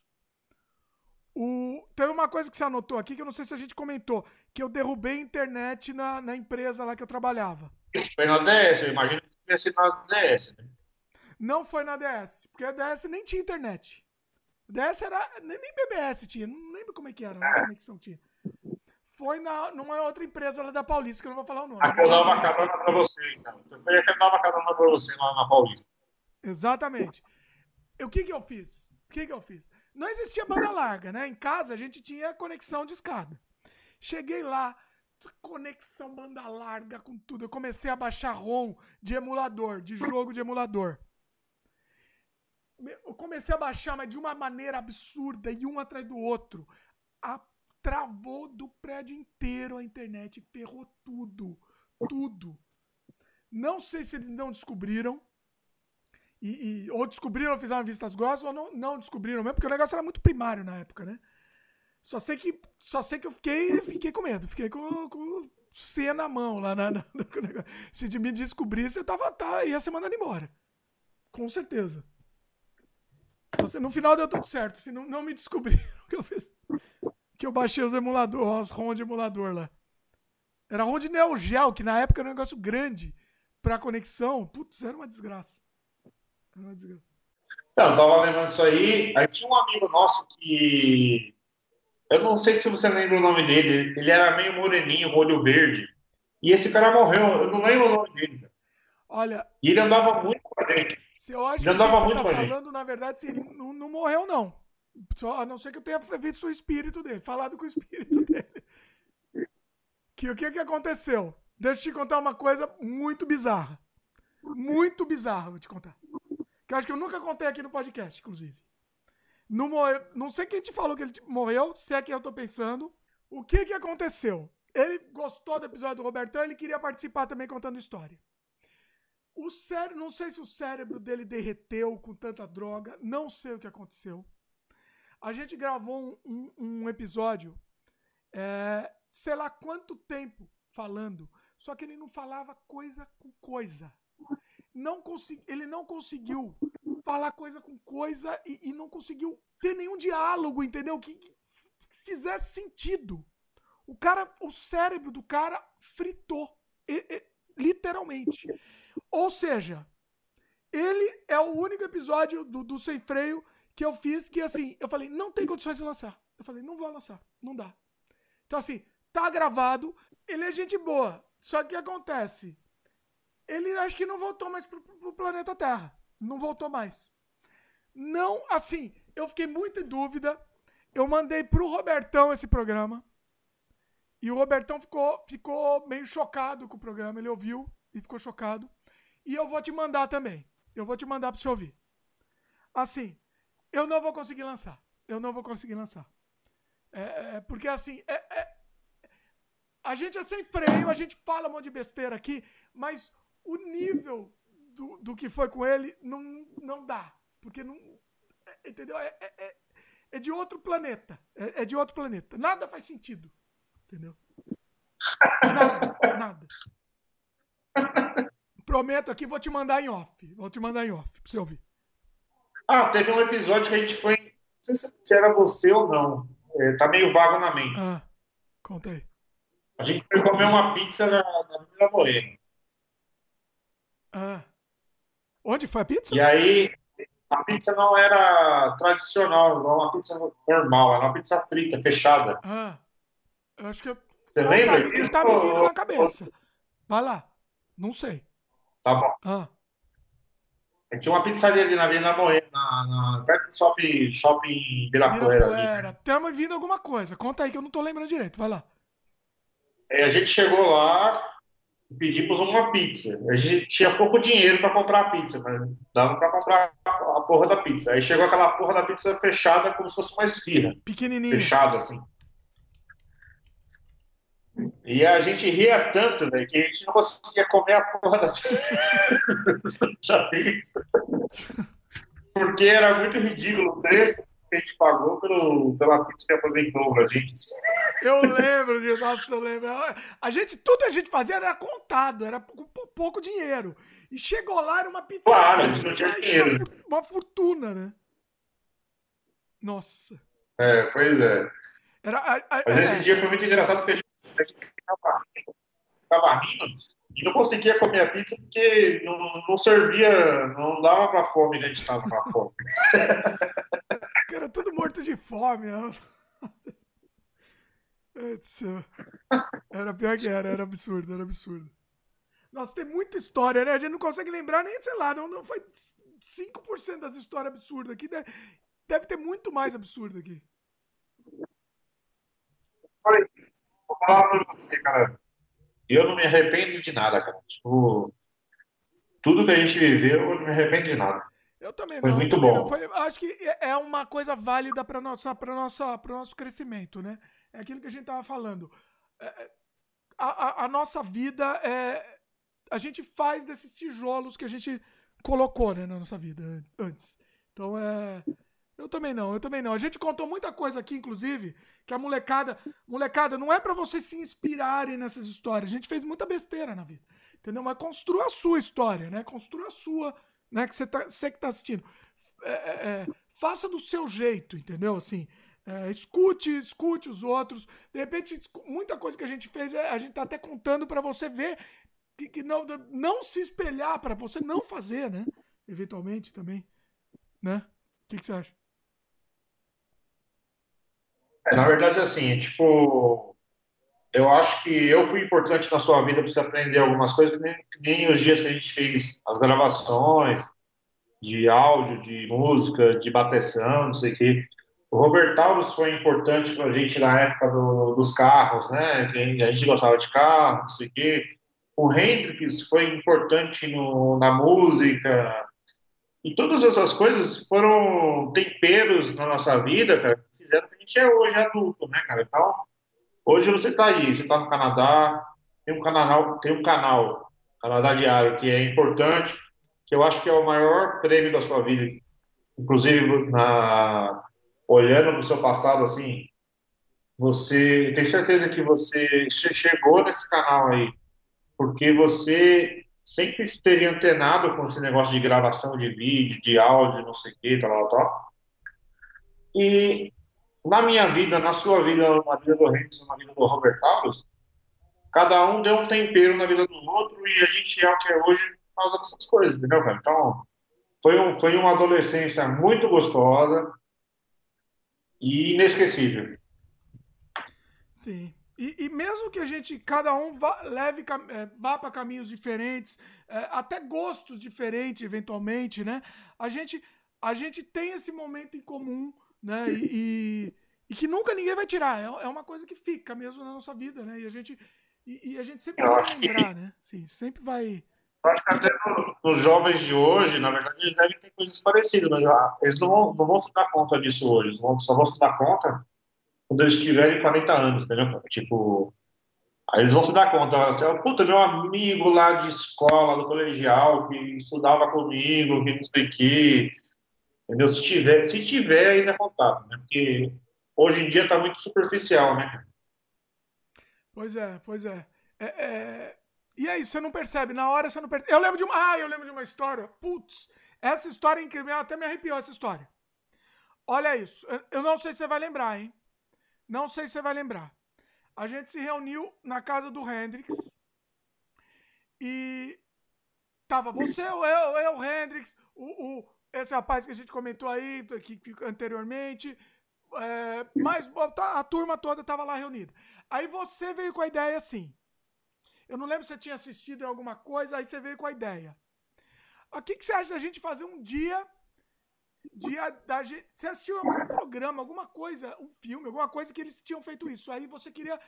Você sugeriu essa ideia. Um dia da gente fazer o dia de todo mundo do, do nosso grupo se encontrar sempre. Um dia do ano se encontrar sempre, é, independente do que vai acontecer, independente de qualquer coisa que esteja acontecendo, aquele dia é de se encontrar todo mundo. Você lembra? Você sugeriu isso? Então, assim, na verdade, assim, é, é, pode ter acontecido isso mesmo, porque eu não lembro, na verdade, não lembro. Mas na minha vida, eu, teve, eu tive vários momentos que eu fiz isso na minha vida, sabe? Tipo, que tá estipular um dia do ano que, que a gente se encontrasse, os amigos, não sei o quê. Então, eu acho que é uma característica minha, entendeu? Então, de fazer isso. Mas aí o que, que aconteceu? Eu lembro claramente, nossa, eu lembro, essa tá filmada na minha, meu, minha mente aqui, filmada no meu cérebro essa cena.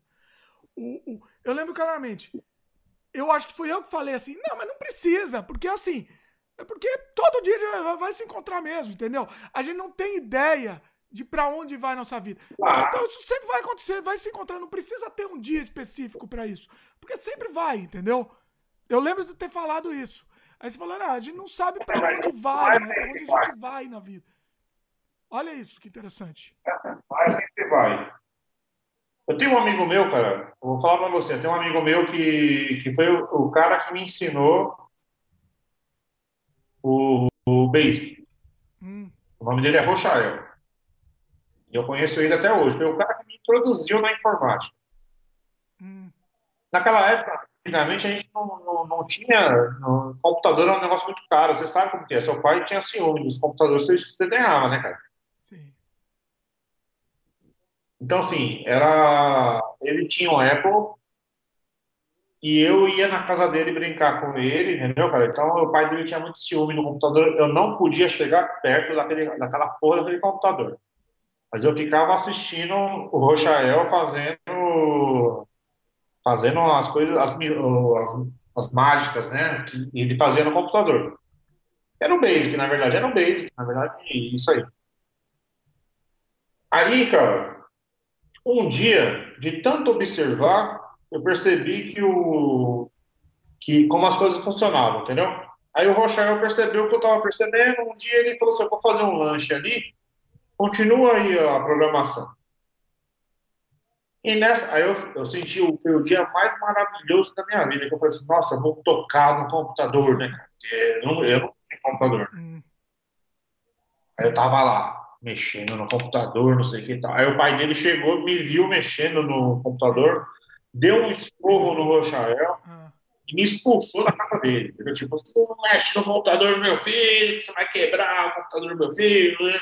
É. E aquele dia, cara, foi um dia decisivo na minha vida, porque eu queria continuar aprendendo o que eu estava aprendendo e eu não tinha dinheiro para comprar um computador. E meus pais compraram um CP500 para mim com muito custo, né, cara? Para eu aprender aquele negócio.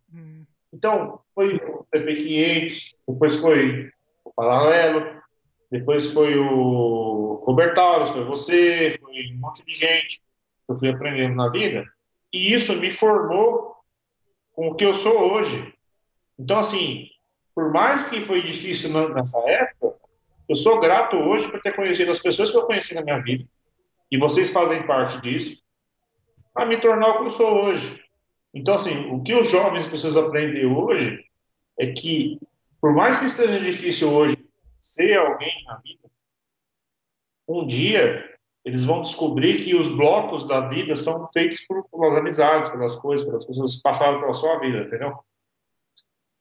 Isso é uma, isso é uma coisa muito importante na vida. Sim, sim. É, com certeza, com certeza. Sim, é, é, é uma coisa que. E, e, a gente sempre vai vai estar, tá, assim, tá, tá presente na nossa memória. São pessoas que sempre vão estar tá presentes, a gente sempre vai lembrar das coisas.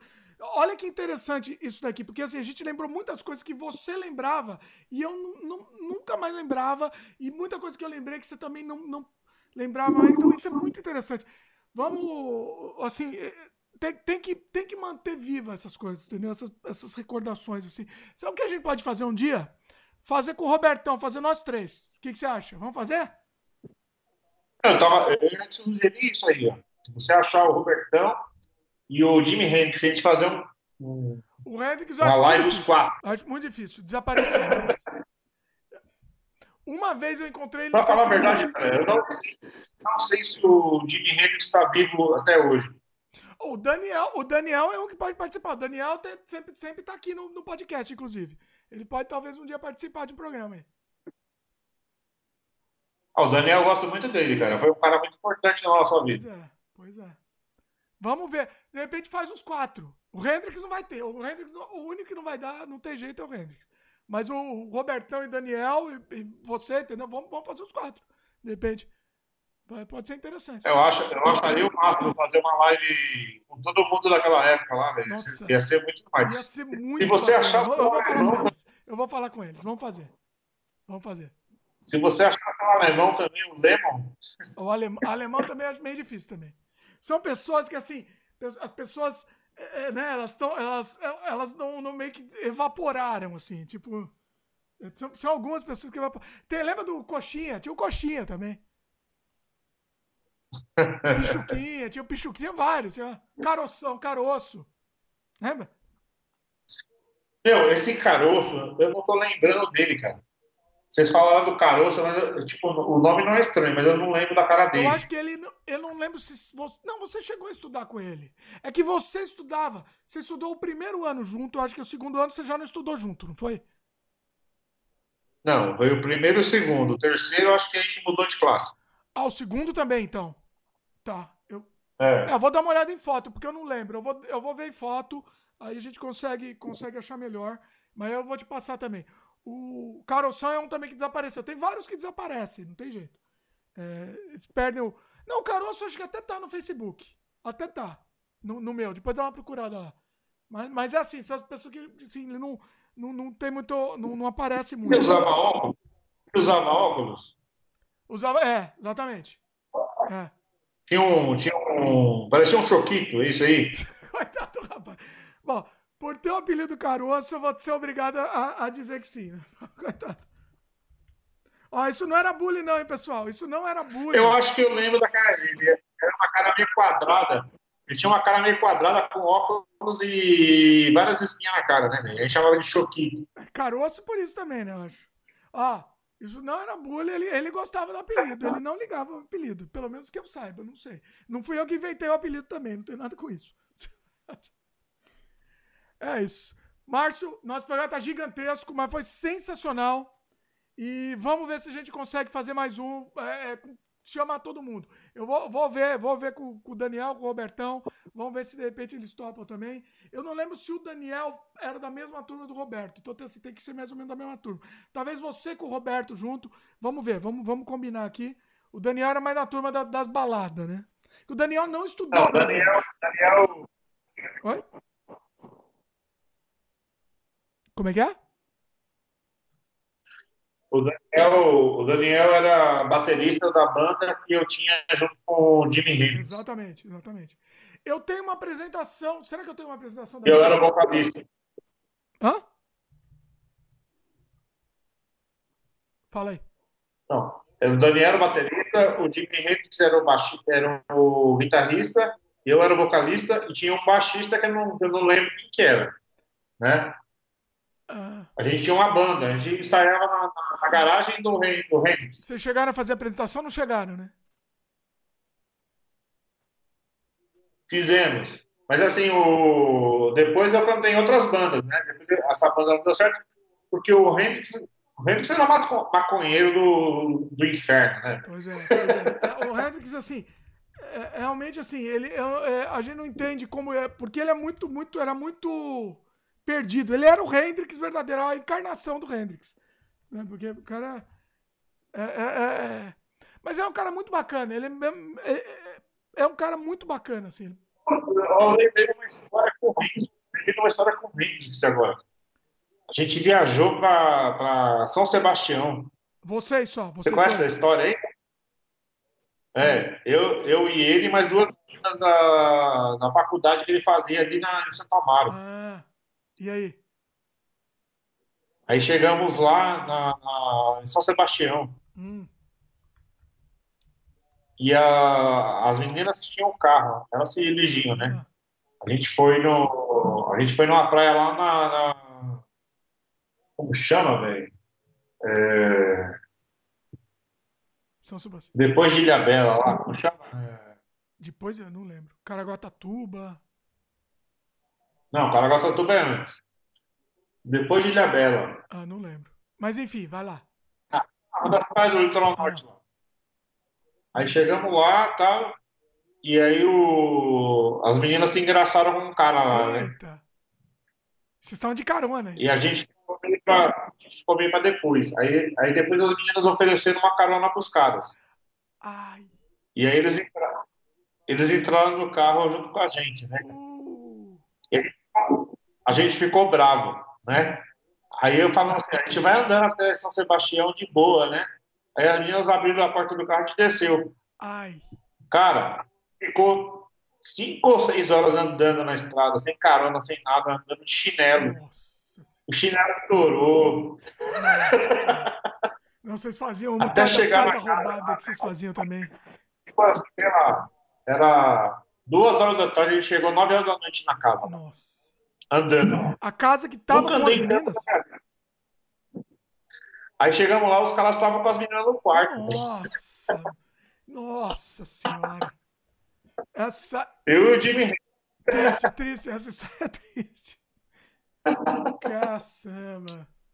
Nossa. Nossa, eu nunca passei por humilhação na vida. E tinha que ficar, né? Fazer o quê? Já tá, tinha ido junto, tava, tava de carona. Fazer o quê? É, mas a gente foi trouxa de descer do carro também. Gente podia ter ficado no carro. Foi, meio que orgulho, né? Assim, orgulho, tipo. É. Orgulho ferido, né? E depois a gente voltou para São Paulo com os caras, os caras no, de carona no carro aí. No colo, né? Alguém ia no colo, porque seis pessoas no carro. É, tinha dois na frente, mas quatro atrás. Aí foi alguém na frente, se não me engano. Quando a gente chegou em São Paulo, a gente tava na marginal. Pegamos trânsito, a gente desceu do carro, cara, pedimos um táxi e fomos trocar. Largamos as meninas lá. Que roubada, nossa, que roubada, que roubada. Meu, o orgulho tava enfiado na faca, né? Você lembra uma vez. Ah, mas ah, a gente não termina mais a história, porque eu lembrei de mais uma. Você lembra uma vez no Morrison que a gente ficou com umas meninas? Aí eu, eu, eu fui dar uma de gentleman.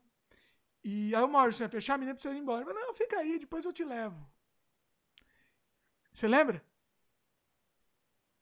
Ah, tem várias histórias. Não, você tipo ficou aí. com a amiga, fiquei com a menina, você, acho que você ficou com a amiga, não lembro se o Hendrix estava também. Ah, depois te levo. A menina morava na PQP e eu tive que levar a menina. Ah, sim.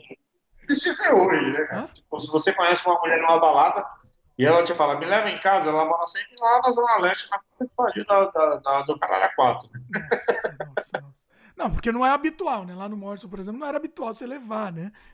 Levar para casa, mas. É, é Assim, eu não. Nossa, é, é complicado. É complicado. É, mas é que você foi querer ser educado e tal. E, é, e detalhe, que era para ser educado, não era com segundas intenções, tá? Era só para ser educado mesmo. E olha só, você sempre foi um péssimo motorista, velho. Verdade. Sempre foi um cara que, que, que, dirigiu o carro errado. Desde o começo. Verdade. É, não, não, não, e outra coisa, você nunca deixou. Você nunca deixou eu dirigir por você. Você você sempre queria dirigir você mesmo. Você também não era lá essas coisas, não, meu querido. Você também era ruim. Eu antes eu do que você. E quando, ó, crianças não façam isso, por favor. Adolescentes não façam isso. Mas quando a gente voltava dirigindo, bêbado. Isso é de uma irresponsabilidade. Não, mas naquela época. Peraí, peraí, peraí, peraí. Ah, vamos ser por isso também, né? Tipo, naquela época, era permitido andar de moto sem capacete, por exemplo. Verdade. Verdade. Não, mas dirigindo. Era permitido Hã?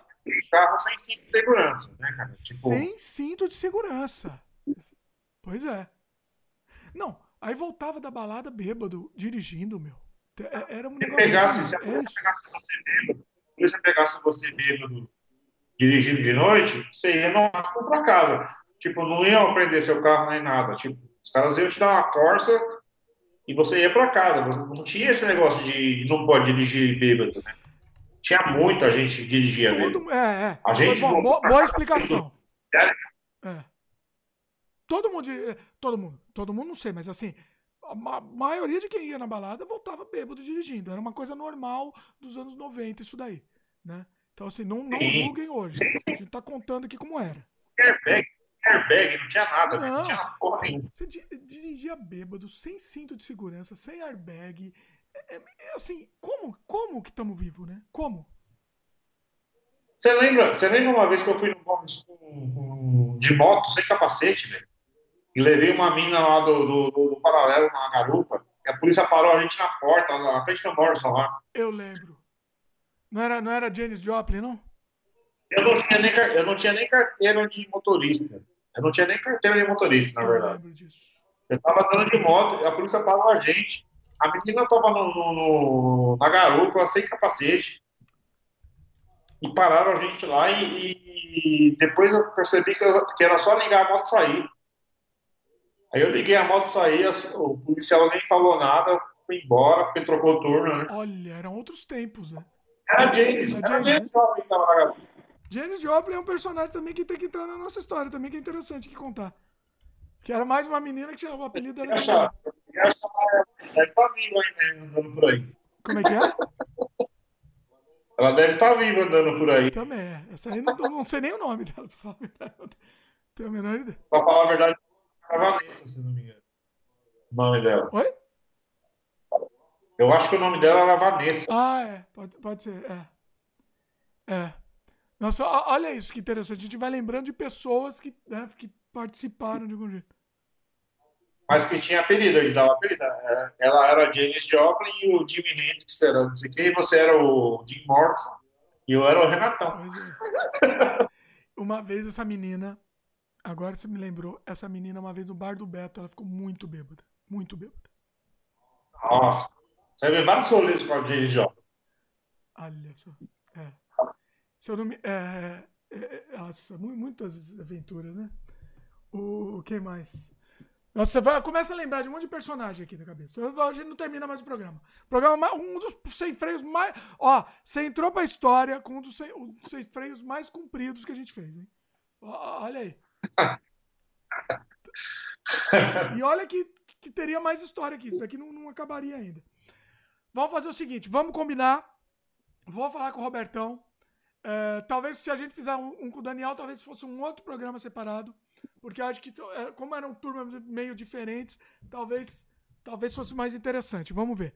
Mas vamos combinar e vamos fazer, vamos fazer um, um- um geral, assim, com todo mundo lembrando das histórias. Vai ser interessante. Beleza? Cara, foi muito bom falar com você. É, saudade de você, viu? Pô, Saudade também. Você, você tá no Canadá aí. Quando você vier para São Paulo aqui, dá uma passada aqui.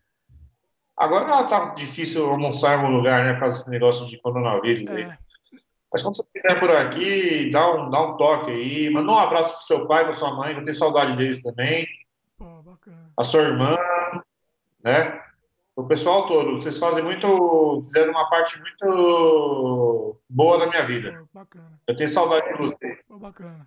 E eu sinto falta. Eu sinto falta de você, cara. É verdade, cara. Também, cara. Faz tempo. Mas Perdemos contato, assim. Você sumiu Era muito legal. A gente perdeu mesmo, né? Eu apaguei porque tava muita gente sofrida no Facebook. lá. Só tem gente triste naquela porra lá. É, o legal é ter o Facebook só pelo menos para ter o contato lá do- da- das pessoas, né? De repente, é mais para isso mesmo. Não, não tentar participar mesmo. É uma coisa que eu tô querendo também fazer menos. Fazer menos, que é só para só pra passar nervoso, no final das contas. Foi legal, foi legal o seu convite aí. Eu me senti bem feliz de ter recebido esse convite, cara. Pô, Obrigado. bacana. E saudade de você. Vontade de dar um abraço em você e te ver e tal. Pô, que bacana. Não, e assim, tá, tá feito aqui, ó. Tá público. Quando eu for pro Brasil, eu, eu tava com planos de ir pro Brasil agora. Aí estourou a, estourou a pandemia e tal, ferrou tudo, né? Mas quando a próxima vez que eu for pro Brasil, eu vou te dar um toque. A gente vai, vai combinar alguma coisa assim, com certeza. Ao vivo. Pode fazer até vídeo. Ah, você pode filmar ao vivo, a gente Moriscão. Moriscão, com certeza. Tá, tá aqui, ó. Tá oficial, hein? Tá oficial. Moriscão, com certeza. Robertão vai ser difícil ele ir porque ele não tá morando em São Paulo, né? É... Então vai, vai ser difícil ele ir. Mas, mas a gente, pelo menos, vamos combinar assim, com certeza. Beleza? Marcião. Tá bom. Queria agradecer mais uma vez. Abração. Vamos, vamos manter contato agora. Com certeza a gente vai manter contato. Vamos, não, não vamos perder contato de novo. E, e espero que você goste desse programa. Vamos, vai ser legal. Vai ser nosso, nosso registro histórico aqui. Tá, foi muito bacana. Foi muito legal. Beleza? Também gostei muito dessa conversa. Bacana. E seguimos o roteiro. Matei a maioria dos assuntos que eu tinha. Ah, matei tudo, na verdade. Eu tinha anotado. Se faltar alguma coisa, tem que ir. Não, matei tudo. Matei tudo. Eliminei. Eu também passei aqui na, na, na, listinha também, eu não vi nenhum que, que faltou. Acho que não. Acho que foi tudo. Foi muito mais do que estava aqui, é. inclusive. Muito bom, muito bom. E vamos tentar fazer com o Robertão também. O Robertão vai gostar desse programa também. É... Ah, um abraço pro seu irmão também. Seu irmão também é, é muito bacana também. Não falamos dele aqui, mas é muito bacana. Oi. Oi? É, aliás, Robertaldo, saudade de você, viu, cara? Eu gosto muito de você, Robertaldo. Você faz parte também dessa, dessa história toda. O meu irmão tem alguma história com você específica, alguma coisa do tipo só você e ele, aí não sei se você quiser fazer alguma coisa com ele ou não, mas meu irmão tá lá, né? Tá cabeludo pra cacete. Seu irmão, seu irmão é figuraça, figuraça, seu irmão. O, tem uma história que eu lembro dele. Peraí que eu arrumando o seu frame aqui que, que bagunçou. Peraí, para quem estiver vendo em vídeo. É, tem uma história que eu lembro dele quando a gente foi no, no bingo. E aí, seu irmão ganhou uma fortuna. É. Sei lá, acho que ele ganhou mil reais. Mil ah, reais. ele sempre foi sortudo. Aí o que aconteceu? Ele, ele sempre ele, foi sortudo. Não, Hoje é meu dia de sorte. Hoje é meu dia de sorte. Só saiu lá sem um centavo, quando ele tava sem um centavo. bingão, bingão. Isso ser sensacional. Meu irmão sempre, sempre foi mais sortudo que eu em muita coisa na, na vida assim de, de loteria, de bingo, de não sei o que. Ele sempre ganhava os prêmios. Né? Nossa, foi sensacional. Porque eu, e o pior que eu falei pro seu irmão assim: eu falei, meu, vamos, vamos embora agora. Você já ganhou mil reais. Vamos agora, agora. Não, não, agora eu vou ganhar, eu vou ganhar. Agora tô com, tô com sorte, ó. Já ganhei, eu vou ganhar mais. Acabou tudo. Eu lembro desse bingo, foi na Avenida Sabará, lá, tinha um shopping lá. É. Era sensacional aqueles bingo, né? Uma coisa, coisa. Era bizarro, mas era, era sensacional. Muito bom. Beleza, Dimitrão? Falou, boa é noite. Isso, Marcião. Valeu. Vamos, vamos combinar com o, Mar... com, com o Robertão também. A gente, de repente, vai fazer um em três também, futuramente. Tá Pessoal que está escutando em casa, comente suas histórias também de adolescência aí. É, vale tudo, sem censura. A gente teve alguma censura hoje, né, Márcio? Tivemos que ter um pouquinho de censura, algumas coisinhas. Mas é a vida. É a vida. Pessoal que está assistindo, estiver assistindo no YouTube, dá um like aí pra gente, se inscreve no canal e clica no sininho de notificação para sempre receber as novidades. Se você estiver escutando em áudio, manda mensagem pra gente, que a gente vai querer saber a, a, comentários de vocês sobre esses episódios assim mais soltos, com, com, com coisa assim. Sem, isso é a essência do sem freio. Isso que vocês assistiram aí é o sem freio. É isso. Valeu, Marcião. Valeu, pessoal. E até a próxima. Falou, Dimitrão. Até mais. Valeu.